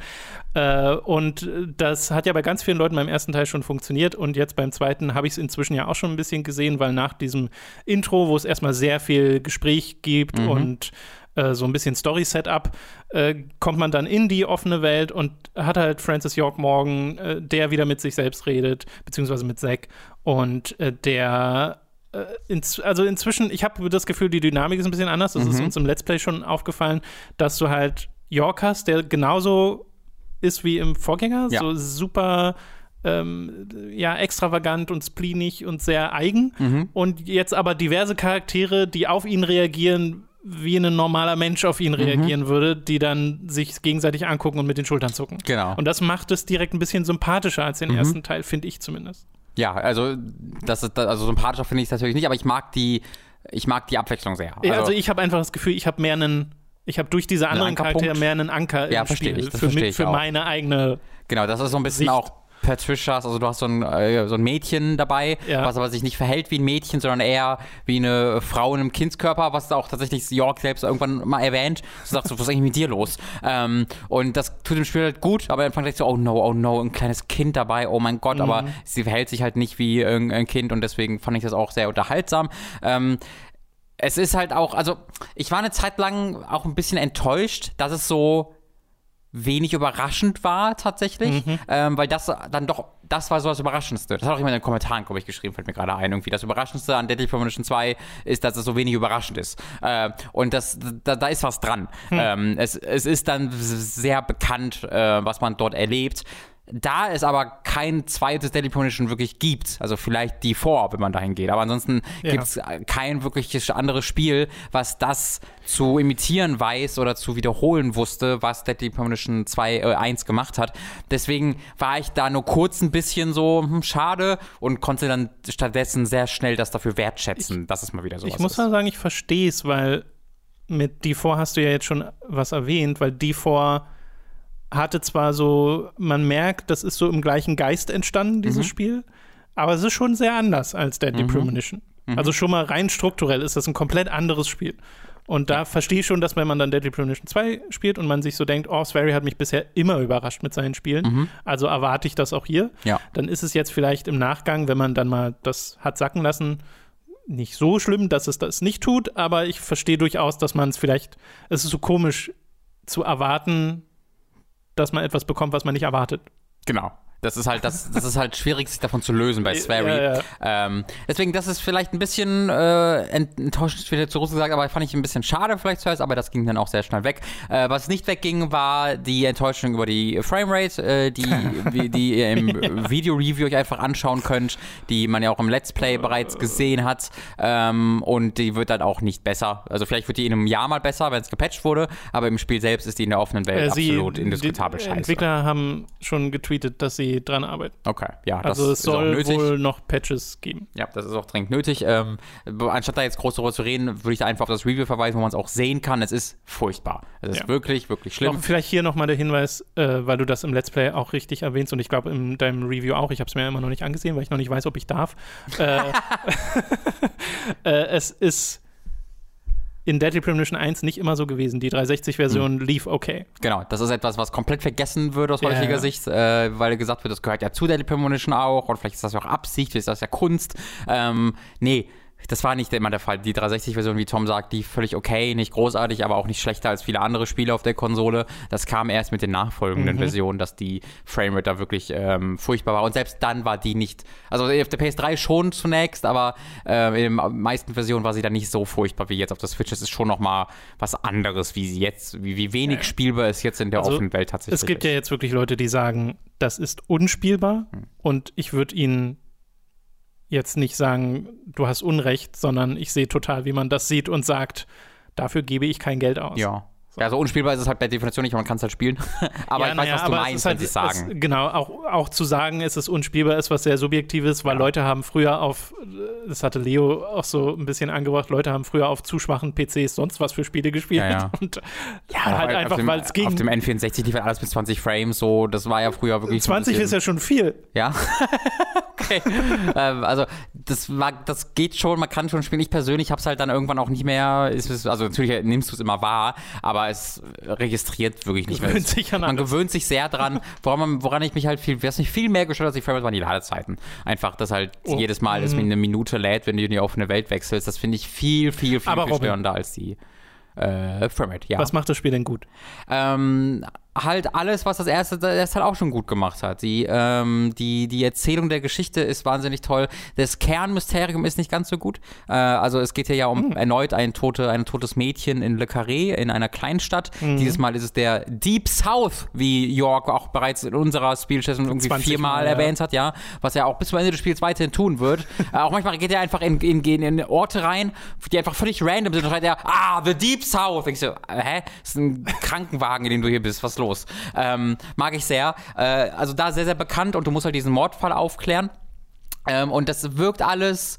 Also da hat mich wenig überrascht, muss ich sagen. Das war alles so ein bisschen so, okay, äh, habe ich mir schon so ähnlich gedacht. Aber es Äh, geht jetzt schon wieder ins sehr wenig Negative. Twists. Ähm, ja, aber also das so wirklich negativ ist, sondern ist das noch nicht, weil auch wenn es jetzt vielleicht nicht die großen Twists hat, ist es immer unterhaltsam und äh, crazy. Es, Hm. es wird sehr viel schneller, sehr viel verrückter als der erste Teil. Okay. Ähm, was ich aber vor allen Dingen sehr mag an der Erzählung, ist halt die Kontextualisierung mit der Gegenwart-Storyline, denn das, was wir hier spielen in Le Carré, findet 2005 statt in diesem Universum, also fünf Jahre vor den Ereignissen von Deadly Premonition 1, während du in der Gegenwart 2020 oder 2019, bin mir nicht ganz sicher, äh, als eine FBI-Agentin äh, einen alten, kranken, zynischen, unsympathischen York interviews, der ähm, nicht mehr aus seinem Haus geht und Angst vor der Farbe Rot hat, äh, weil du, also weil die FBI-Agentin, Alia Davis heißt sie, äh, ihn verdächtigt, dass er selbst was mit diesen Fällen zu tun hat, mhm. weil sie halt, sie hat sich den Plot auch von Daily Premonition 1 auf Wikipedia durchgelesen und gesagt, das ergibt gar keinen Sinn.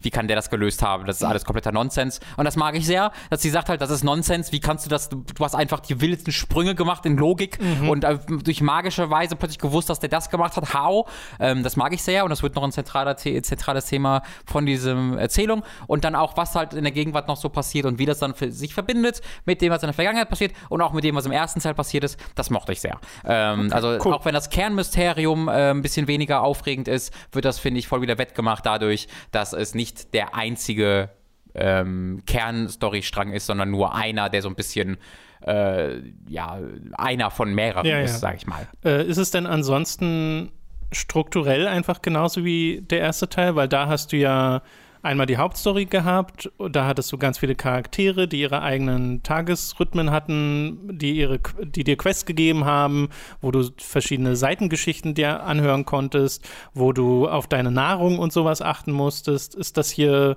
quasi das gleiche oder gibt es da irgendwelche signifikanten Änderungen? Nee, das ist alles exakt genauso. Okay. Ähm, du kannst immer noch schlafen gehen, duschen gehen, kriegst Fliegen, wenn du nicht duschen gehst, kann ich dir auch bestätigen. Äh, kannst deine Klamotten ändern, die in die Reinigung geben und dann hast du eben diese okay. Dutzend Bewohner. Es sind gefühlt ein bisschen weniger als im ersten Teil. Ich mhm. habe ich nicht nachgezählt, aber es fühlt sich nach weniger an, äh, die aber einfach hat es dann den gleichen Effekt, dass die Spielwelt dadurch lebendig wirkt? Genau. Äh, okay. Äh, es, also, das ist halt der eine, es, es, lässt, es lässt die Spielwelt lebendiger wirken und frustrierend langweilig immer unglaublich.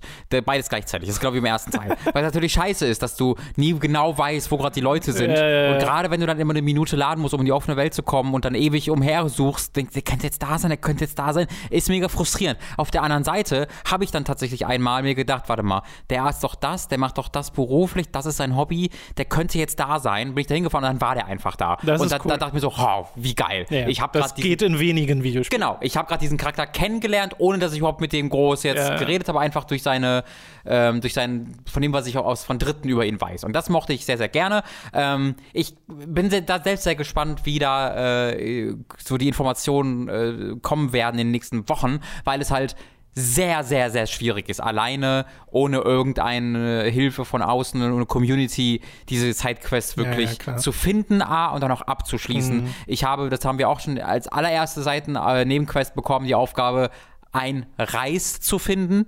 Ähm, Im Englischen steht da wirklich Run Rice, was ich sehr mag. Äh, und das habe ich bis zum Ende des Spiels nicht. Äh, man kann bei dieser Person, für die man Reis finden muss, damit ihr einem ein Gericht kocht, sich ein Gericht kaufen, das Reis hat was Tolles, aber ich weiß nicht, wo ich diesen Reis herbekommen soll und es gibt auch keine Möglichkeit irgendwie nachzufragen. Auch das Questlog ist nur so, das ist deine Aufgabe, mach das mal. Oh, das wäre geil, wenn das so Shenmue wäre und du könntest einfach ja. random Passanten nach Reis ja, fragen. Ja, genau, nee, das, das kannst, du leider, kannst du leider gar nicht machen. Ähm, deswegen weiß ich gar nicht, wie umfangreich ja, es in diesem Bereich ist. Ähm, man ballert ja auch wieder in dem Spiel ein mhm. bisschen, ne? Du meintest schon, mal außerhalb vom Podcast zu mir, dass es weniger ist als im Vorgänger? Ja, es ist weniger als, also ich glaube, es ist weniger als fünfmal, dass du in den Story-Sequenzen äh, oh, wirklich wow. die Waffe zur Waffe greifst, vielleicht drei, vier Mal. Zum Ende hin wird es mehr. Ja. Äh, und das ist dann auch doof. Ähm, das, das, das Ballern selbst ist sehr viel besser als im ersten Teil. Okay. Weil das sich, also der größte, wichtigste Grund ist einfach, es steuert sich halt einfach wie ein stinknormaler Shooter jetzt. Du musst nicht irgendwie die LT-Taste halt damit A schießen und kannst dich nicht bewegen, die Steuerung ist scheiße, sondern du kannst einfach mit der einen Steuertaste zielen, rumlaufen und mit der anderen schießen und that's it. Das Gibt's wieder eine übermächtige Nahkampfwaffe? Total straightforward. Äh, es gibt gar keine Waffen mehr. Äh, du hast, du findest keine Waffen in diesem Spiel. Du, so, du hast einfach immer eine. Du hast eine Waffe, die okay. du upgraden kannst okay. mit verschiedenen Upgrades, Verstehe. die sehr irrelevant sind, weil das Spiel wahnsinnig einfach ist. Also bis zum Ende hin sind die Gegner nach ein, zwei Schüssen tot, die meisten. Deswegen ja, ja. weiß ich nicht, wofür diese Upgrades gut sind, ähm, die man auch von denen ich nur sehr wenig gefunden habe, erneut, weil die halt an die Sidequests gebunden sind. Ähm, und eine Nahkampfwaffe ist einfach, du trittst und schlägst halt Gegner. Du hast einfach einen Nahkampf-Button, wo du halt auf die drauf trittst und auf die drauf schlägst. Äh, und das ist immer noch sehr, sehr okay. stark, ja. Aber das ist halt auch ein bisschen schade, ne? Also, dass man keine Waffen mehr findet oder finden kann, kaufen kann. Kann ich ja, ein bisschen aber ich meine, wenn das Kampf das Kämpfen an und für sich sowieso reduziert wurde. Sure, es ist aber immer noch so sehr da. Also, das ist halt die, was ich auch im Review mich frage, jetzt noch mehr als im ersten Teil verstehe ich nicht, warum diese Kämpfe da sind. Ähm, ja, okay. Weil äh, sie sind. Also das ist halt deutlich, sie spielen sich deutlich besser.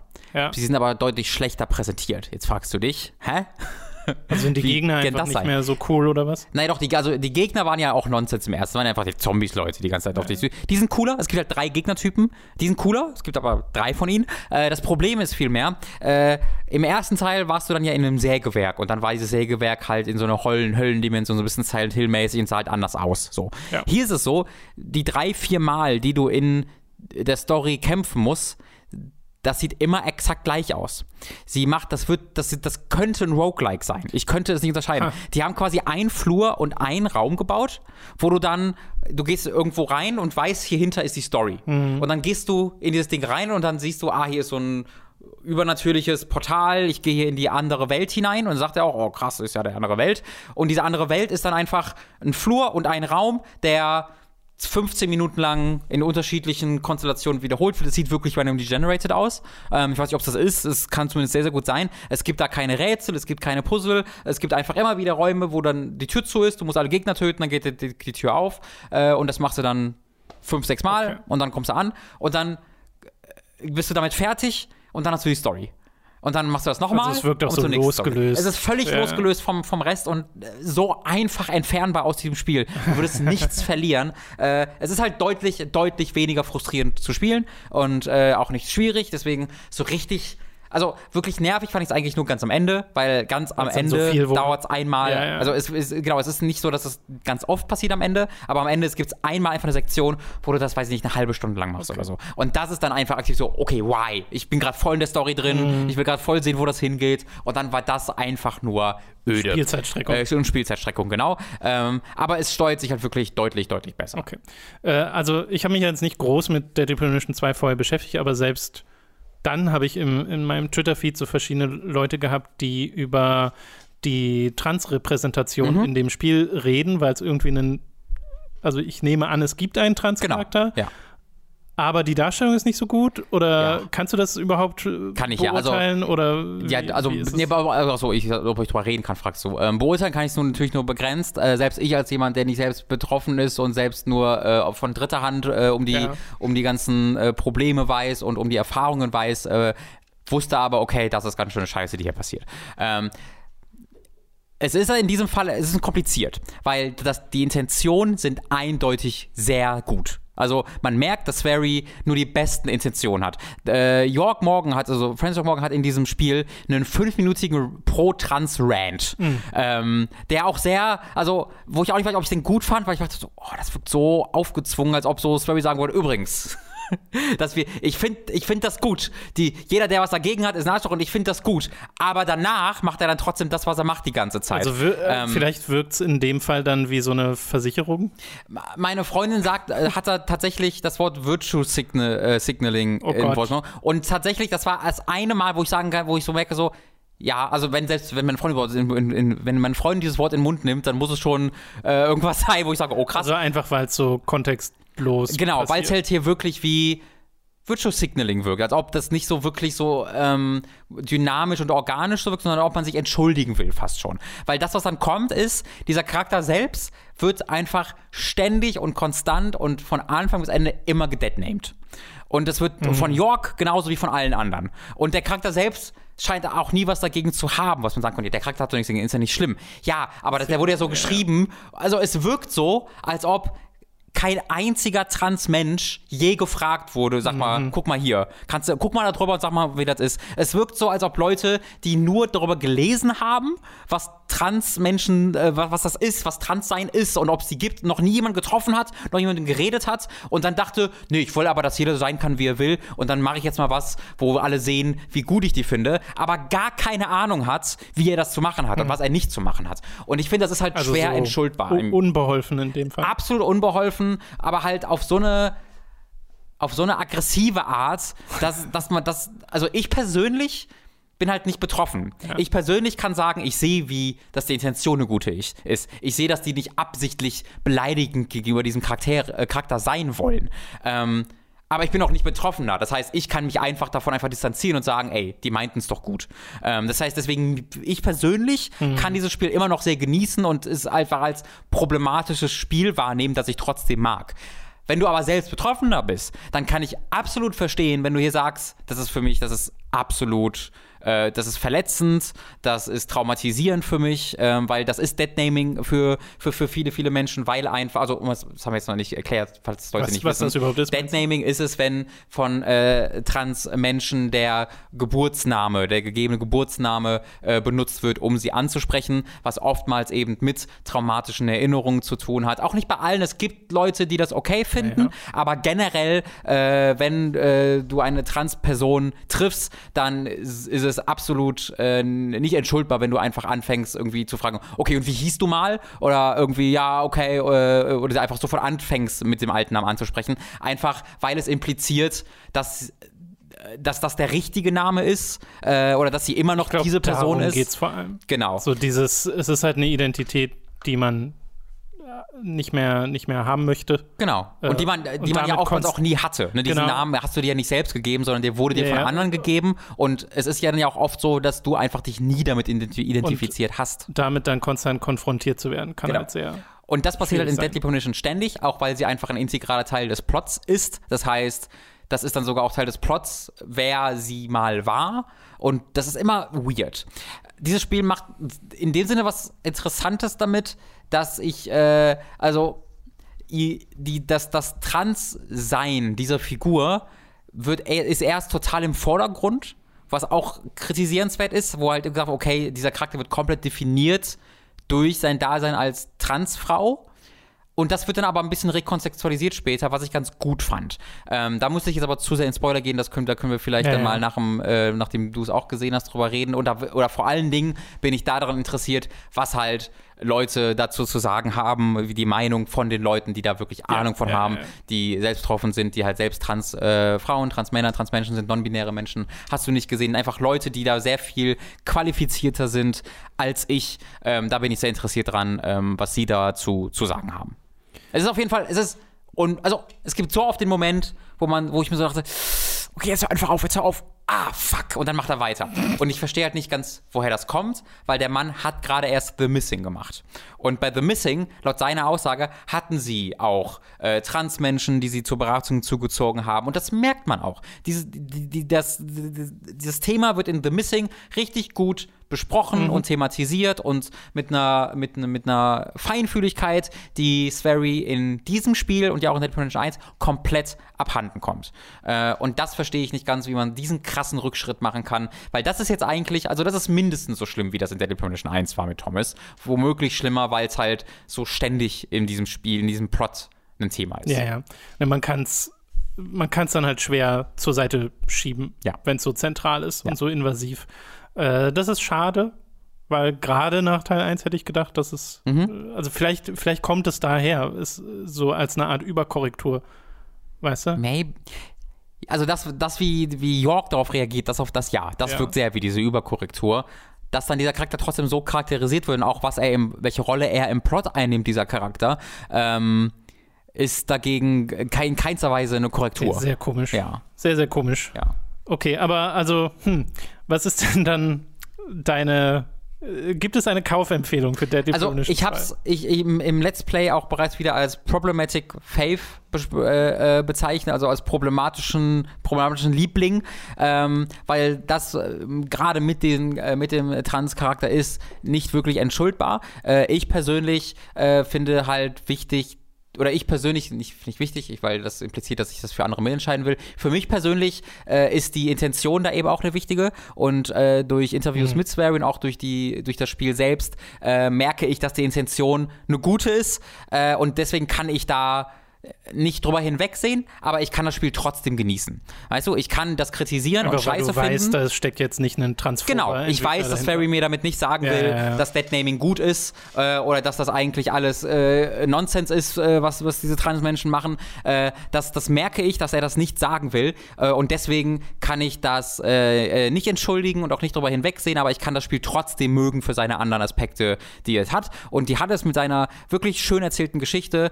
Du hattest ja auch in der äh, in den Parts, die wir gesehen haben, immer wieder wirklich äh, lustig inszenierte Zwischensequenzen, lustig geschriebene Dialoge, hatte schon diverse verrückte Lacher. Ideen, genau. Ähm, und man merkt halt die das Selbstvertrauen, mit dem Swery und sein Mitautor, dessen Namen ich leider gerade nicht im Kopf habe, diese Charaktere schreibt, dass sie genau wissen, was sie da schreiben. Ähm, und das hat mir wirklich viel, viel Freude gemacht mit allen Problemen, die es da mit sich mhm. führt. Äh, und diese Probleme sind halt beim zweiten Mal auch sehr viel weniger charmant, als sie es beim ersten Teil noch waren. Beim ersten Teil so. hast du dir noch gedacht, so, ach, was für ein, das kommt auch auf Nowhere, wie verrückt und so. Und ne, dass das beim es zweiten Teil immer halt noch eine Erwartungshaltung genau. an dieses Spiel. Ja. Die gab es halt vorher nicht, genau. weil es aus dem Nichts kam. Ja. Äh, okay, äh, Deadly Premonition 2 äh, ist aktuell Switch-exklusiv, kostet 50 Euro. Ja. Auf der Switch. Wir bleiben auch direkt auf der Switch, denn ich habe den Season Pass, den ersten Teil des Season Passes von Pokémon Schild gespielt, die mhm. Insel der Rüstung. Und dann kommt ja demnächst dann noch ein weiterer. Äh, der Season Pass kostet 30 Euro. Und diese, die Insel der Rüstung ist im Wesentlichen eine genauso durchwachsene Spielerfahrung wie auch das Hauptspiel. Also da hat sich nichts dran geändert. Es ist eine neue, große, offene Zone, wie die, wie die äh, wie hießen die im Original? Naturzone, oder? Naturzone, genau, im Original. Und in der führt man so eine, äh, folgt man so einer kleinen, ja, so einer kleinen Aufgabenkette, in der man in einem Dojo unterwegs ist. Äh, dort hat man den Meister Maastrich, der einen anleitet und man bekommt nach kurzer Zeit einen Pokémon an die Seite gestellt, das man halt auch schon in, in den Trailer gesehen hat. Dakuma, so ein Kampf-Pokémon, das sehr, sehr niedlich ist und auch sehr cute inszeniert wird in den Zwischensequenzen. Äh, und mit dem äh, soll man dann sich erst so eine persönliche Bindung aufbauen, soll es hochleveln und dann geht man in so eine Art Arena äh, und danach ist das Spiel eigentlich schon wieder vorbei. Also es ist eine sehr kompakte Questline mhm. und die meiste Zeit kannst du reinstecken wieder ins Fangen von diversen neuen Pokémon, die es äh, auf dieser Insel gibt. Äh, sind es neue Pokémon oder sind es alles alte sind Pokémon? Alte Pokémon. Okay. Ich, also ich glaube, das einzige neue Pokémon, das ich jetzt gesehen habe, war Dakuma. Ja, so habe ich es ja. nämlich auch verstanden. Äh, und seine Entwicklung. Und das ist, ach, es ist so, es ist so schwierig, weil ich hatte Spaß an dem Spiel jetzt mhm. wieder, aber ich war auch wieder genervt von dem Spiel. Es ja. ist so dieses Hin und Her gewesen. Ich dachte mir, ich komme jetzt da an auf dieser Insel, ich schmeiß alle meine bisherigen Pokémon auf in die Box mhm. und fange mir ein neues Team. Weil die sind alle auf Level 60, mhm. die da unterwegs sind. Und das passt dann ganz gut zu den Kämpfen, die du da machst. Äh, und habe mir dann quasi ein neues Team zusammengestellt, weil ich das einfach interessanter fand, als mit den äh, bereits bekannten Pokémon weiterzuspielen. Aber das hat sich als nicht sonderlich motivierend rausgestellt, weil die sind oft schon äh, einfach entwickelt. Mhm oder wenn sie nicht entwickelt sind, sie sind halt Level 60, dann steigen sie ein Level auf, dann entwickeln sie sich. Ja, ja, ja. also ich habe nicht so dieses, oh, ich baue jetzt hier eine Bindung, während das mhm. Pokémon wächst mit ihm auf, sondern es waren dann sehr austauschbare Pokémon, mit mhm. denen ich unterwegs bin, äh, unterwegs war. Und in den Kämpfen haben sie auch eher Probleme gemacht, weil sie nicht so stark waren wie meine anderen Pokémon. Und ja. dann dachte ich mir so, ah, ich probiere es jetzt mal trotzdem und ich kam auch klar. Aber zum Beispiel im letzten finalen Kampf habe ich mir gedacht, ach, ich scheiße jetzt drauf, ich hole mir mein altes Team mhm. zurück. Mhm. Damit ist es einfacher als äh, mit den, mit den Popel-Pokémon, die ich mir hier zusammengeklaubt habe. Ähm, und das ist halt so ein Ding, es hat quasi kein Balancing. Mittendrin sagt es dir dann Dakuma, den du auf Level 5 oder 10 bekommst, der sollte so Level 70 sein für die eine Herausforderung mhm. hier. Dann denkst du so, also ich level den jetzt nicht bis Level 70 manuell mhm. hoch, hab dem halt diese EP-Bonbons reingedrückt, von denen ich haufenweise hatte, bis er halt Level 70 war. Und ja. dann habe ich diese Herausforderung äh, äh, gemeistert.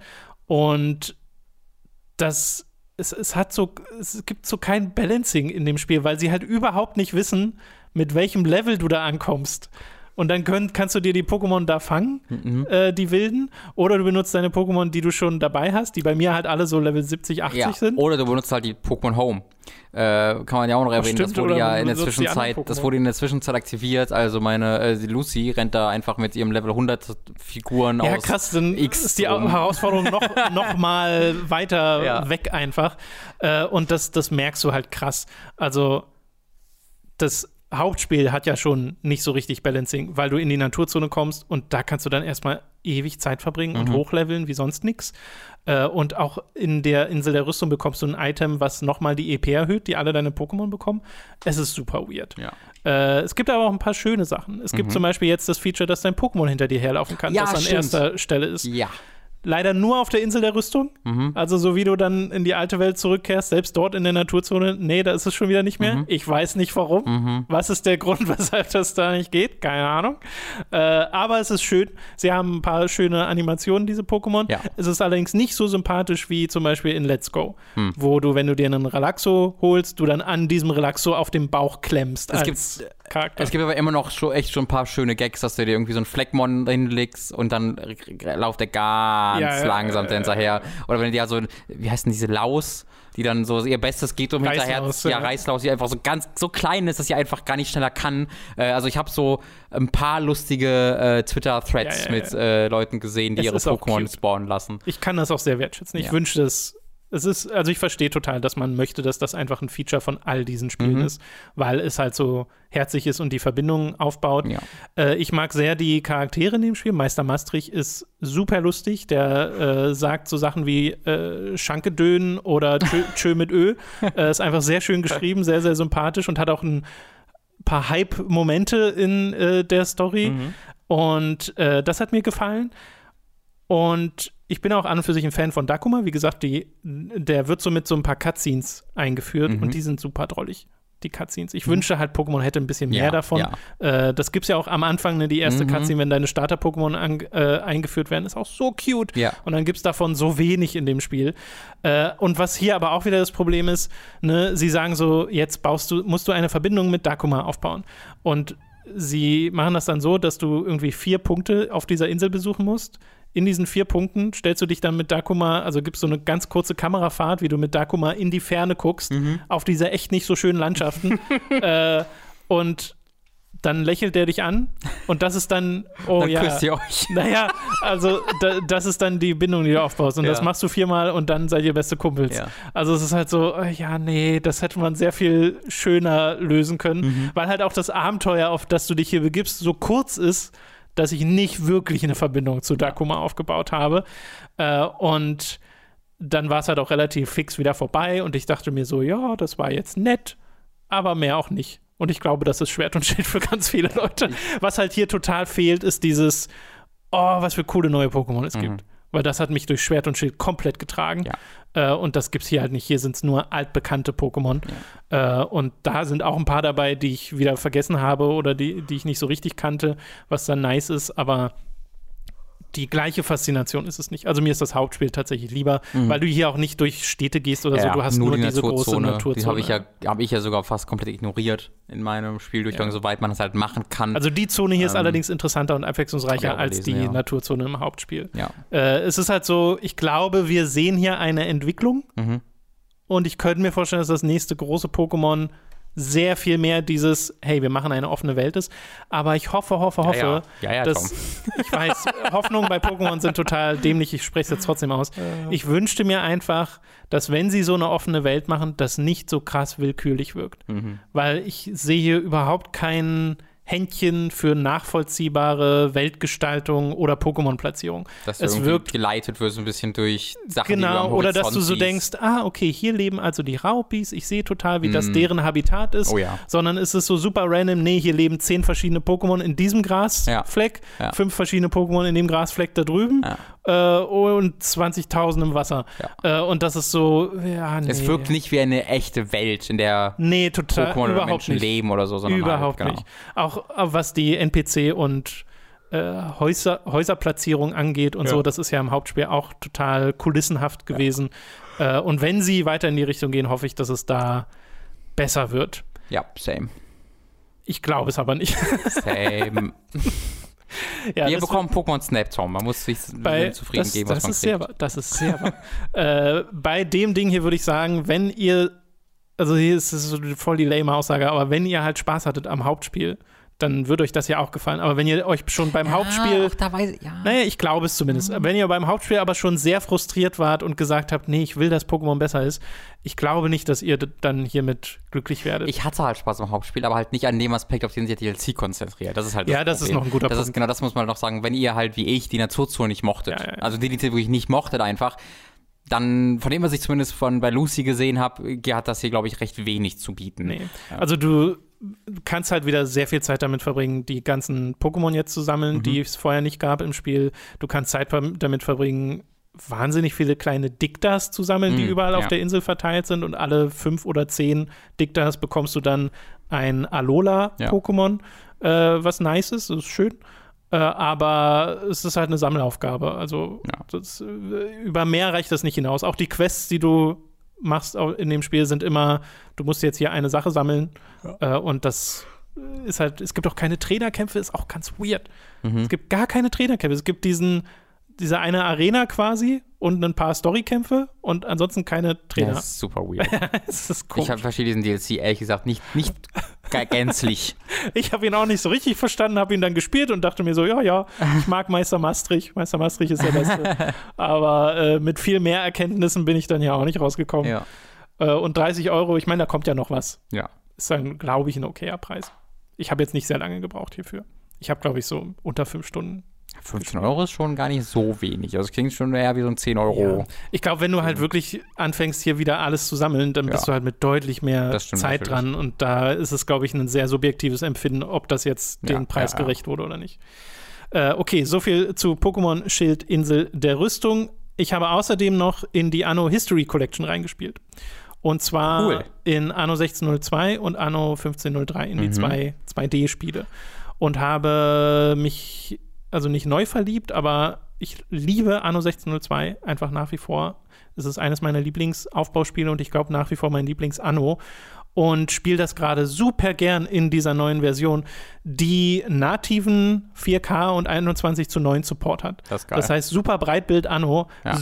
super gute Übersicht über die gesamte Insel und äh, Interface-Skalierung in, der, im, äh, in den Optionen. Das wird aber nur, also sie haben es nicht verändert oder geupdatet oder so. Gerade bei 1602 ist es ja schon ein bisschen. Na, es klemmt rechts an der. Seite, Okay. äh, ist immer noch super funktionabel. Du kannst jetzt halt bestimmen, wie groß es sein soll. Okay. Aber verändert wurde Okay, jetzt nicht groß was.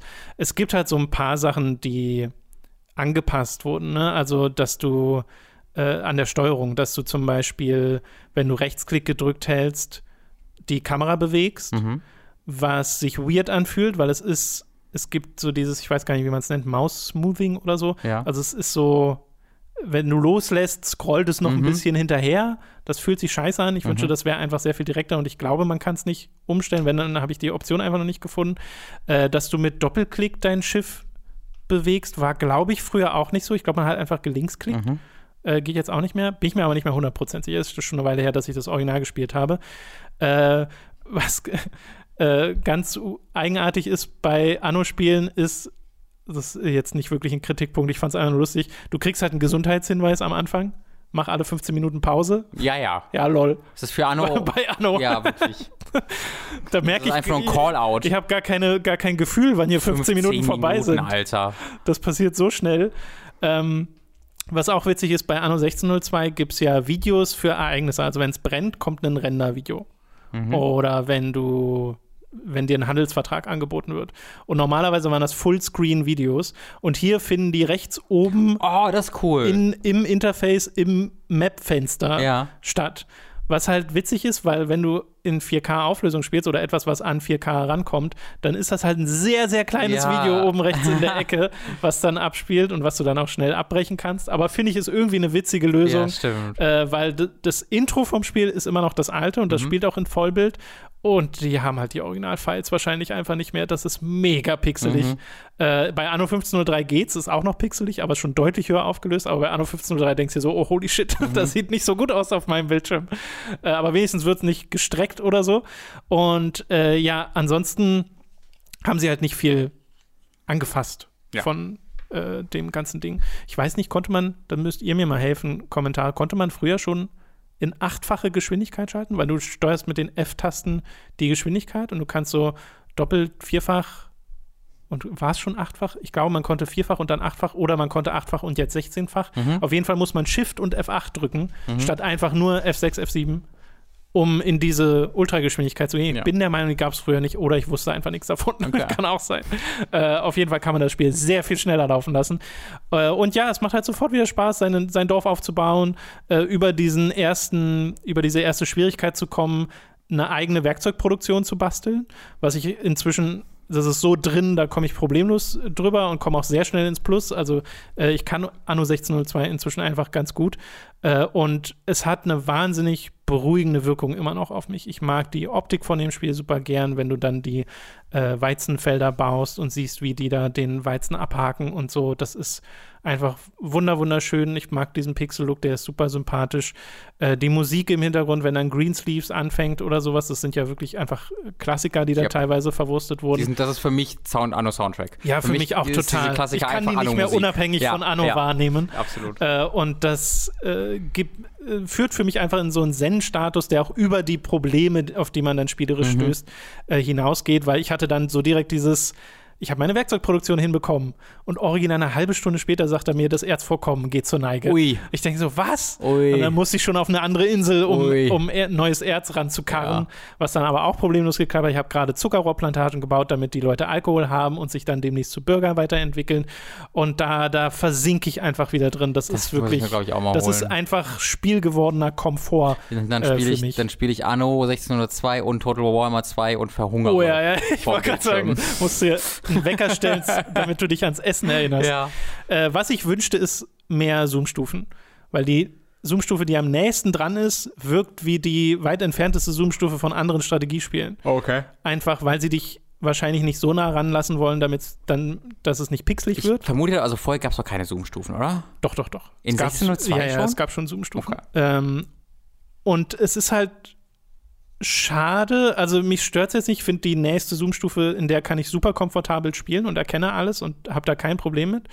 Aber ich würde einfach gern manchmal näher ran, um es mir ja. einfach anzugucken. Ja. Und das ist, das geht nicht. Und ich habe das Gefühl, das wäre sehr einfach lösbar gewesen. Also und ich hätte es auch nicht dadurch, schlimm gefunden, wenn es ein bisschen pixelig 2D-Grafik ist. Ich weiß nicht, ob es da irgendwelche technischen Limitierungen gibt. Ich glaube, sie wollen einfach nicht, dass es pixelig aussieht. Ja. Aber mich hätte es halt nicht gestört. es gibt halt, ähm, was waren das? Ich glaube, SimCity ich glaube, die SimCity-Spiele hatten schon früher Zoom-Stufen, wo die auch schon pixelig wurden mhm. wie sonst nichts, aber man konnte halt nah ran und ist halt cute. Ja. Also warum nicht?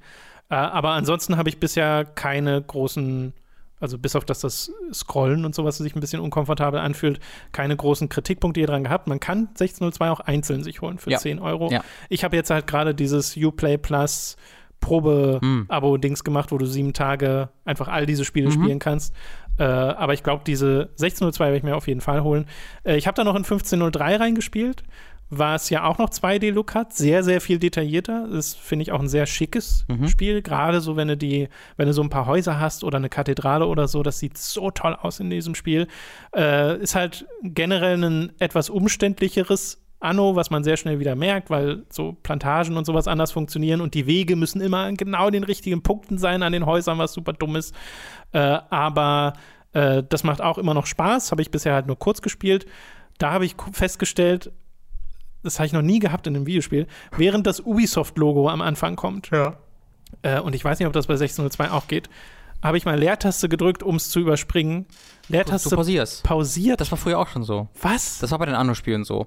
Ähm, bei, äh, oh nee, bei, bei, bei Gothic. Wer will äh, denn die weißt, Intros pausieren? Das war bei Gothic, äh, Gothic 2 auch. ähm, war das nicht auch Sunflower Games? Äh, vielleicht liegt es daran, weil vielleicht war das bei diesem Sunflower-Dings, das weiß ich noch. Aber es ist ja das neue Ubisoft-Logo, was hier läuft. Ja, das ist, das, das ist wirklich weird. Das, ich meine, mein, das war Gothic 2, wo das ging. Ja, das ist sehr eigenartig. 1503 hat wieder einen funktionierenden Mehrspieler-Menüpunkt, äh, den ich noch nicht ausprobiert habe, aber. Äh, wieder. Also, ja, wieder, stimmt. Hat überhaupt mal einen. Äh, ist einfach nur witzig, das äh, jetzt zu sehen. Und ja, ich glaube, ich werde aber vor allem erstmal 16.02 spielen. Ich habe einfach vorhin bevor ich hierher gekommen bin zum Podcast, habe ich heute Morgen auch ein bisschen gespielt. Und ähm, ist, einfach, ist einfach das Beste. Anno 1602 mhm. ist das beste Spiel. Äh, will ich an dieser Stelle sehr viel. Zeit mit verbracht. Ja. Okay, dann bleibt uns nur noch ein Thema übrig, Robin. Bist genau. du bereit? Ich bin bereit. Für Robins famoses Formel 1 Fest. Was ist denn das? Das, lieber Tom, ist das Geräusch vom, ähm, vom Podiumspokalroboter. Äh, wenn ihr irgendetwas macht, äh, falls ihr nichts anderes über Formel 1 wissen wollt, dann müsst ihr doch zumindest euch eine Sache angucken. Vielleicht kann's, ich weiß nicht, ob das auf YouTube erhältlich ist, äh, auf YouTube anguckbar ist. Ähm, die Siegerehrung des, des, dieses großen Preises der Steiermark hieß er. Das, die fand erneut in Österreich statt auf der gleichen Strecke wie letzte Woche.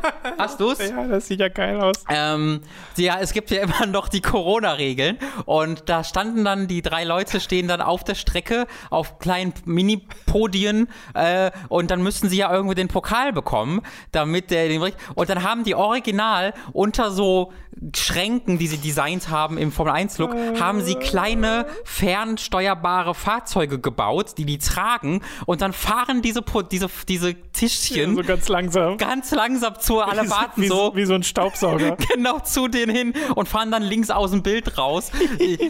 Ich haben uns so Schrott geleitet, wenn der sie jetzt auf die Strecke fahren, dann ihr eigenes Rennen weiterfahren oder so. Oh ja. Das ist so fucking cute und lustig und scheiße. Dass sie denen keine Googly Eyes aufgekriegt haben. Wirklich, das mochte ich so, so, so fucking gerne. Äh, und war auch so ein bisschen das Highlight des Rennens. Das war ein sehr viel unspektakuläreres Rennen als äh, Oh, letzte schade. Woche. Bis auf die letzten paar Runden, die waren wieder sehr, sehr cool. Vor allen Dingen durch Lance, äh, Lance? Nein. Lando. Lando Norris, äh, der vierjährige Formel 1-Fahrer, der auch Twitch-Streamer ist, hauptberuflich, nebenberuflich, ich weiß nicht. Der ist nur vier Jahre alt? Ja, ungefähr. Ich weiß halt nicht, was von beiden sein Hauptberuf ist, ob er Twitch-Streamer oder Formel 1-Fahrer mittlerweile hauptberuflich ist. Ähm, er selbst hat, glaube ich, schon öfter gesagt, dass er Twitch-Streamer hauptberuflich ist, weil es lustig ist. Er ist ein Meme, er ist auch ein Meme-Lord. Er ist halt vier Jahre alt, das ist, da macht man noch viele Memes. Jedenfalls ähm, war der irgendwie Achter in der vorletzten Runde und kam dann als Fünfter ins Ziel, weil der zwei Leute überholt hat und dann noch der Fünfte sich den, den Frontspoiler kaputt gefahren hat und dann hat er den auf der letzten Geraden überholt vor der, äh, vom Ziel. Das war super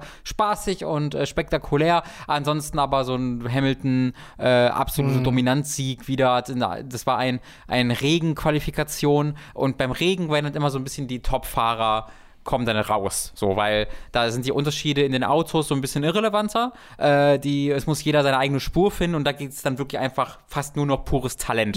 Und da Hamilton war original anderthalb Sekunden vor allen anderen. Das sind halt Ligen. Das ist der Unterschied zwischen der ersten und dritten Liga beim Fußball, anderthalb Sekunden. Das ist so fucking viel. Äh, vor dem zweiten Platz anderthalb Sekunden davor. Ähm, und äh, das hat sich dann auch im Rennen, das dann ein trockenes Rennen war, wahrheitet, also ohne jede Probleme ganz locker gewonnen. Ähm, ich freue mich einfach darauf, gerade jede Woche wieder von 1 äh, gucken zu können. Nächste Woche geht es dann in Ungarn weiter. Ich glaube, es war nächste Woche. Ähm, und äh, ich weiß gar nicht, ob sie da wieder zweimal fahren. Das machen sie ja ne? natürlich wegen Covid-19, dass sie auf manchen Strecken zweimal fahren. Äh, ich habe gerade wieder sehr viel Freude damit ähm, und äh, möchte euch das allen empfehlen, Formel 1-Fan zu werden. Mir fällt dabei gerade auf, du hast gar nicht F1 2020 erwähnt. Du hast das ja gestreamt, Mhm. äh, aber noch nicht groß weitergespielt. Habe ich im Podcast überhaupt, habe ich letzte Woche nicht im Nee, Podcast letzte drüber Woche haben wir geredet? nicht drüber geredet. Oh, dann sollten wir das kurz erwähnen. Ich dachte, das hätten wir schon im Podcast ja, könnte man ja mal gucken. Ähm, bitte? Könnten wir ja mal machen. Ja, jetzt so meinst du. Ja. Ja. Ähm, ich dachte gerade, du sagst was anderes, ich habe es falsch verstanden. Äh, ja, genau, dann, dann nutze ich die Chance, äh, das wenig spektakuläre, über, im wenig spektakulären Wochenende über das Spiel zu reden. Obwohl, nee, eine Sache muss ich noch erwähnen, die ich vergessen habe, weil es in der ersten Runde passiert ist. Beide Ferraris haben sich so von der ersten Runde rausgekegelt. Oh. Ferrari ist richtig scheiße dieses Jahr. Die haben sich irgendwie auf Platz 11 und 9 qualifiziert oder so. Es war also Ferrari, es ist richtig furchtbar. Und dann hat der eine noch drei Plätze äh, Zurückversetzung bekommen und dann ist der Leclerc, der irgendwie vom 14. oder Startplatz oder so dann gestartet ist, dem Vettel dann einfach reingeknallt, der vom 9. Mhm. Startplatz so gefahren ist. Völlig unnötig, beide am kaputt, direkt in der ersten Runde. Äh, das war äh, fast schon lustig, wenn es nicht so traurig gewesen wäre. Das Spiel von 2020, 2020 ist erschienen und äh, ich habe es mir geholt, natürlich in der Michael Schumacher Edition, wie sich das gehört, ähm, äh, die es hier dieses Jahr gibt und habe das so gar nicht so viel gespielt. Ich habe es glaube ich so vier Stunden online gespielt und dann eine Stunde im Karrieremodus. Der Karrieremodus ist super, super, super cool. Von dem bisschen, was ich davon bisher nur gesehen habe, es ist jetzt mehr ein Managerspiel als alles andere noch. Zusätzlich fährst du aber halt auch die Rennen, wenn du denn möchtest. Ähm, Ja, man aber kann sie auch simulieren lassen. Genau, man kann sie simulieren äh, lassen. Und du, du musst halt wirklich dein eigenes Team aufbauen. Du bist jetzt nicht einfach nur Fahrer, sondern du bist auch Teambesitzer und du musst die, ähm, die Räumlichkeiten des Teams äh, aufrüsten, die Windkanäle, die Simulatoren, die, äh, da wo die Mechaniker die Autos zusammenbauen, die Garage, das kannst du alles managen. Du stellst den zweiten Fahrer ein, äh, kannst den managen. Äh, du kannst dann natürlich auch dann dich selbst als Fahrer immer noch gleichzeitig managen, weil du ja der Fahrer und der Teamchef bist. Du hast dein, dein die, du hast Skilltrees Skilltrees bei den Fahrern und dann auch Skilltrees vom Team, wo du dann halt äh, das Team besser wird und dann verbesserst du ja auch das Auto in diesen, erinnerst du dich noch an diesen Skilltree, den wir mal Ja, bei ja, ja. den gibt es immer noch so, nur dass er halt jetzt einer von vielen ist. Äh, es ist alles wirklich super, super kompliziert, nicht kompliziert, es ist alles recht einfach verständlich, äh, durch, durch gut gemachte Menüs viel. erkennbar. Es ist nur sehr viel Ja. und halt ein großer, großer Schritt im Vergleich zum Vorjahr mit dem Karrieremodus. Äh, du kannst dein eigenes Team dann auch wirklich ja erstellen, indem du dann, deine, der, die, du machst ja eigene Teamfarben und ein eigenes Logo und holst dir Sponsoren und das macht einfach voll Spaß, sich so ein eigenes Mhm. Team erstellen zu können. Äh, Finde ich äh, super, super, super cool. Okay, und ansonsten bei den Rennen und so, Alles beim, alten, geblieben. Alles im alten, genau, da, da hat sich jetzt nichts groß verändert. Es gibt immer noch keinen Maus-Support in den Menüs. äh, es gibt ähm, einen, äh, einen, einen Casual-Mode, der, das, was ich sehr cool finde. Also das Spiel war ja schon immer auch recht gut spielbar für Leute, die jetzt auch nicht die übelsten Experten sind, einfach weil du sehr viele Hilfen anmachen kannst. Aber äh, das war immer noch kompliziert. Einfach, wenn du weißt halt ja nicht unbedingt, was jetzt die Traktionskontrolle macht oder was sie da und was macht. Und äh, die, diese komplizierten Menüs äh, werden jetzt dadurch auch vereinfacht, wenn du einen Casual-Mode machst, dann macht er automatisch dir schon Hilfen an und die Sachen, die du einstellen kannst, sind simpler, sind deutlicher erklärt. Äh, wenn du von der Strecke runterfährst, wirst du automatisch wieder zurück auf die Strecke teleportiert. Äh, die Fahrer verhalten sich ein bisschen anders. Also wenn du halt auch ein, oder wenn du auch, es hat einen Splitscreen ja mittlerweile wieder, was super cool ist, auch im PC. Ähm, und wenn du da irgendwie mit auch entweder jemanden fährst, der halt einfach nie Rennspiele spielt oder auch jemand Jüngeren vielleicht, der irgendwie einfach noch ein Kind ist oder so, kannst du hier wunderbar damit einfach dieses Formel 1 Spiel dann spielen. Das finde ich auch richtig, richtig Das cool. ist cool. Ja, ich spiele es gerade, wie gesagt, viel im äh, Mehrspieler-Mode. Oder jetzt gerade nicht, weil ich einfach viel Warhammer gerade spiele, was immer noch hervorragend ist ähm, und wo ich immer noch sehr viel am Lernen bin. Ähm, aber ich habe bereits eine Weile Multiplayer gespielt und das macht mir immer noch super, super, super, super viel Spaß Schön. einfach. Ja. Das freut mich, genau. Und ihr könnt euch einen Stream angucken, wo Robin das, äh, seinen Ersteindruck quasi Ja. streamt von Genau. dem Wo Spiel. ich das erste Mal starte mit Die- allen technischen Problemen, die dazugehören. Äh, aber es ging ja dann irgendwann. Ja, die nie äh, wieder zurückkamen. Nur im Stream, natürlich. Of course. Die, die Aufzeichnung gibt es einmal auf Twitch bei uns, aber auch auf dem Time to 3 YouTube-Kanal. Genau. Okay. Super, dann sind wir durch für diese Woche. Mhm. Äh, ihr könnt uns unterstützen auf patreon.com slash und steadyhq.de slash würden wir uns sehr darüber freuen. Ab 5 Euro bzw. Dollar gibt äh, es dort den Zugriff auf alle exklusiven Inhalte, wie zum Beispiel die Revanche äh, Parts unserer Hooked Versus Folgen, denn wir spielen immer ein Match gegeneinander, was für alle erscheint auf YouTube. Und dann gibt es immer noch eine Re Revanche für jede Folge und die gibt es exklusiv auf Patreon und Steady. Da bekommt ihr das also extra. Und äh, in diesem Video steckt wirklich sehr viel Aufwand, äh, vor allem sehr viel Schnittaufwand. Ja. Äh, Im Nachhinein das alles so zusammen zu klauben, ist nicht so einfach. Äh, macht aber sehr viel Spaß, schon im Schnitt und von den Reaktionen, den bisherigen, scheint es euch auch sehr viel Spaß zu machen, was uns dann natürlich sehr freut. Äh, deswegen noch einmal eine Empfehlung an dieser Stelle dafür.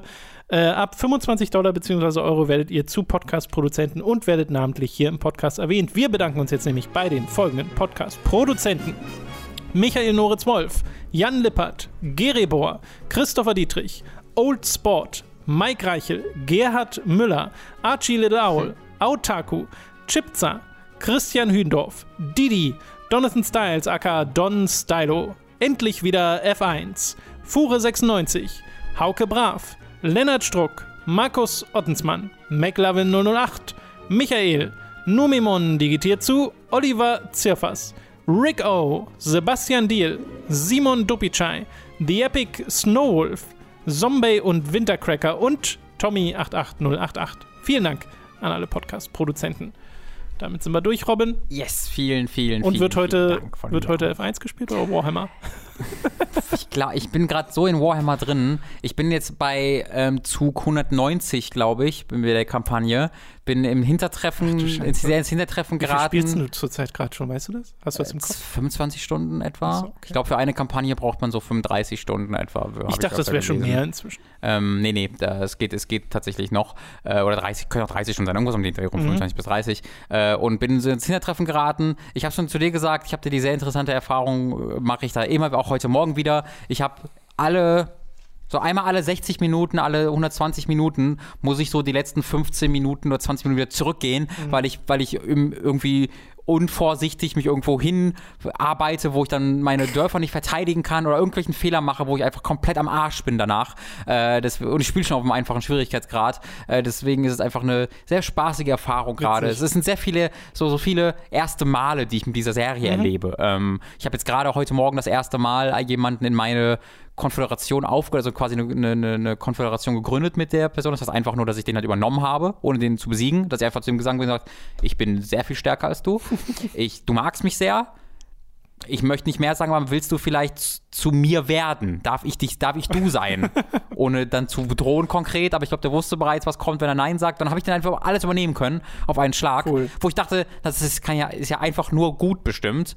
Aber danach hatte ich viel weniger Geld als vorher, weil der einfach Schulden hatte äh, und so, so viele ah. Armeen im Upkeep hatte, dass ich dann äh, vorher irgendwie plus 5000 Gold pro Runde gemacht habe und dann war ich plötzlich minus 400. Ah, fuck, what is this? da habe ich gar nicht mit gerechnet. Das heißt, dann habe ich das erstmal retten müssen. Ja, das macht sehr viel Spaß schön, einfach. Schön, schön äh, das alles zu lernen. Aber interessant, dass da dann auch so die wirtschaftliche Komponente natürlich eine Rolle spielt. Eine recht äh, kleine allerdings, muss man ja, sagen, ja. Ja, ich glaube, ich werde Anno spielen. Da spielt die wirtschaftliche Komponente eine recht große Rolle, ja. aber äh, da komme ich ganz gut klar. Ich ja. war jetzt irgendwie schon 200 noch was im Plus, ja. äh, was halt äh, was halt sehr hilft bei mhm. dem Spiel, weil wenn du da einmal ins Negativ gerätst, dann kann das sehr schnell mhm. was ausbedeuten. Äh, zumindest, weil man stark im Negativ ist. Ja. Und äh, ja, ich gehe da total drin auf. Ansonsten Curse of the Moon 2 ist einfach erschienen letzte Woche. Oh, ist das draußen schon? Ja, ja, ja. Wow. So dachte ich auch schon, will ich eigentlich mal spielen, war ich bisher einfach noch nicht wow. in Stimmung für. Ja. Und es kommt halt diese Woche Ghost of Tsushima, was mhm. ich spielen möchte. Mhm, das bekommen wir dann auch zum Launch, wenn alles gut genau, geht. Genau, wenn nicht genau. irgendwas zum Launch. Richtig. Okay, gut, dann wisst ihr schon mal, was euch äh, die nächsten Wochen so erwartet. Äh, erneut Empfehlung an Hooked versus. Euch noch eine schöne Woche. Danke fürs Zuhören. Tschüss. Tschüssi.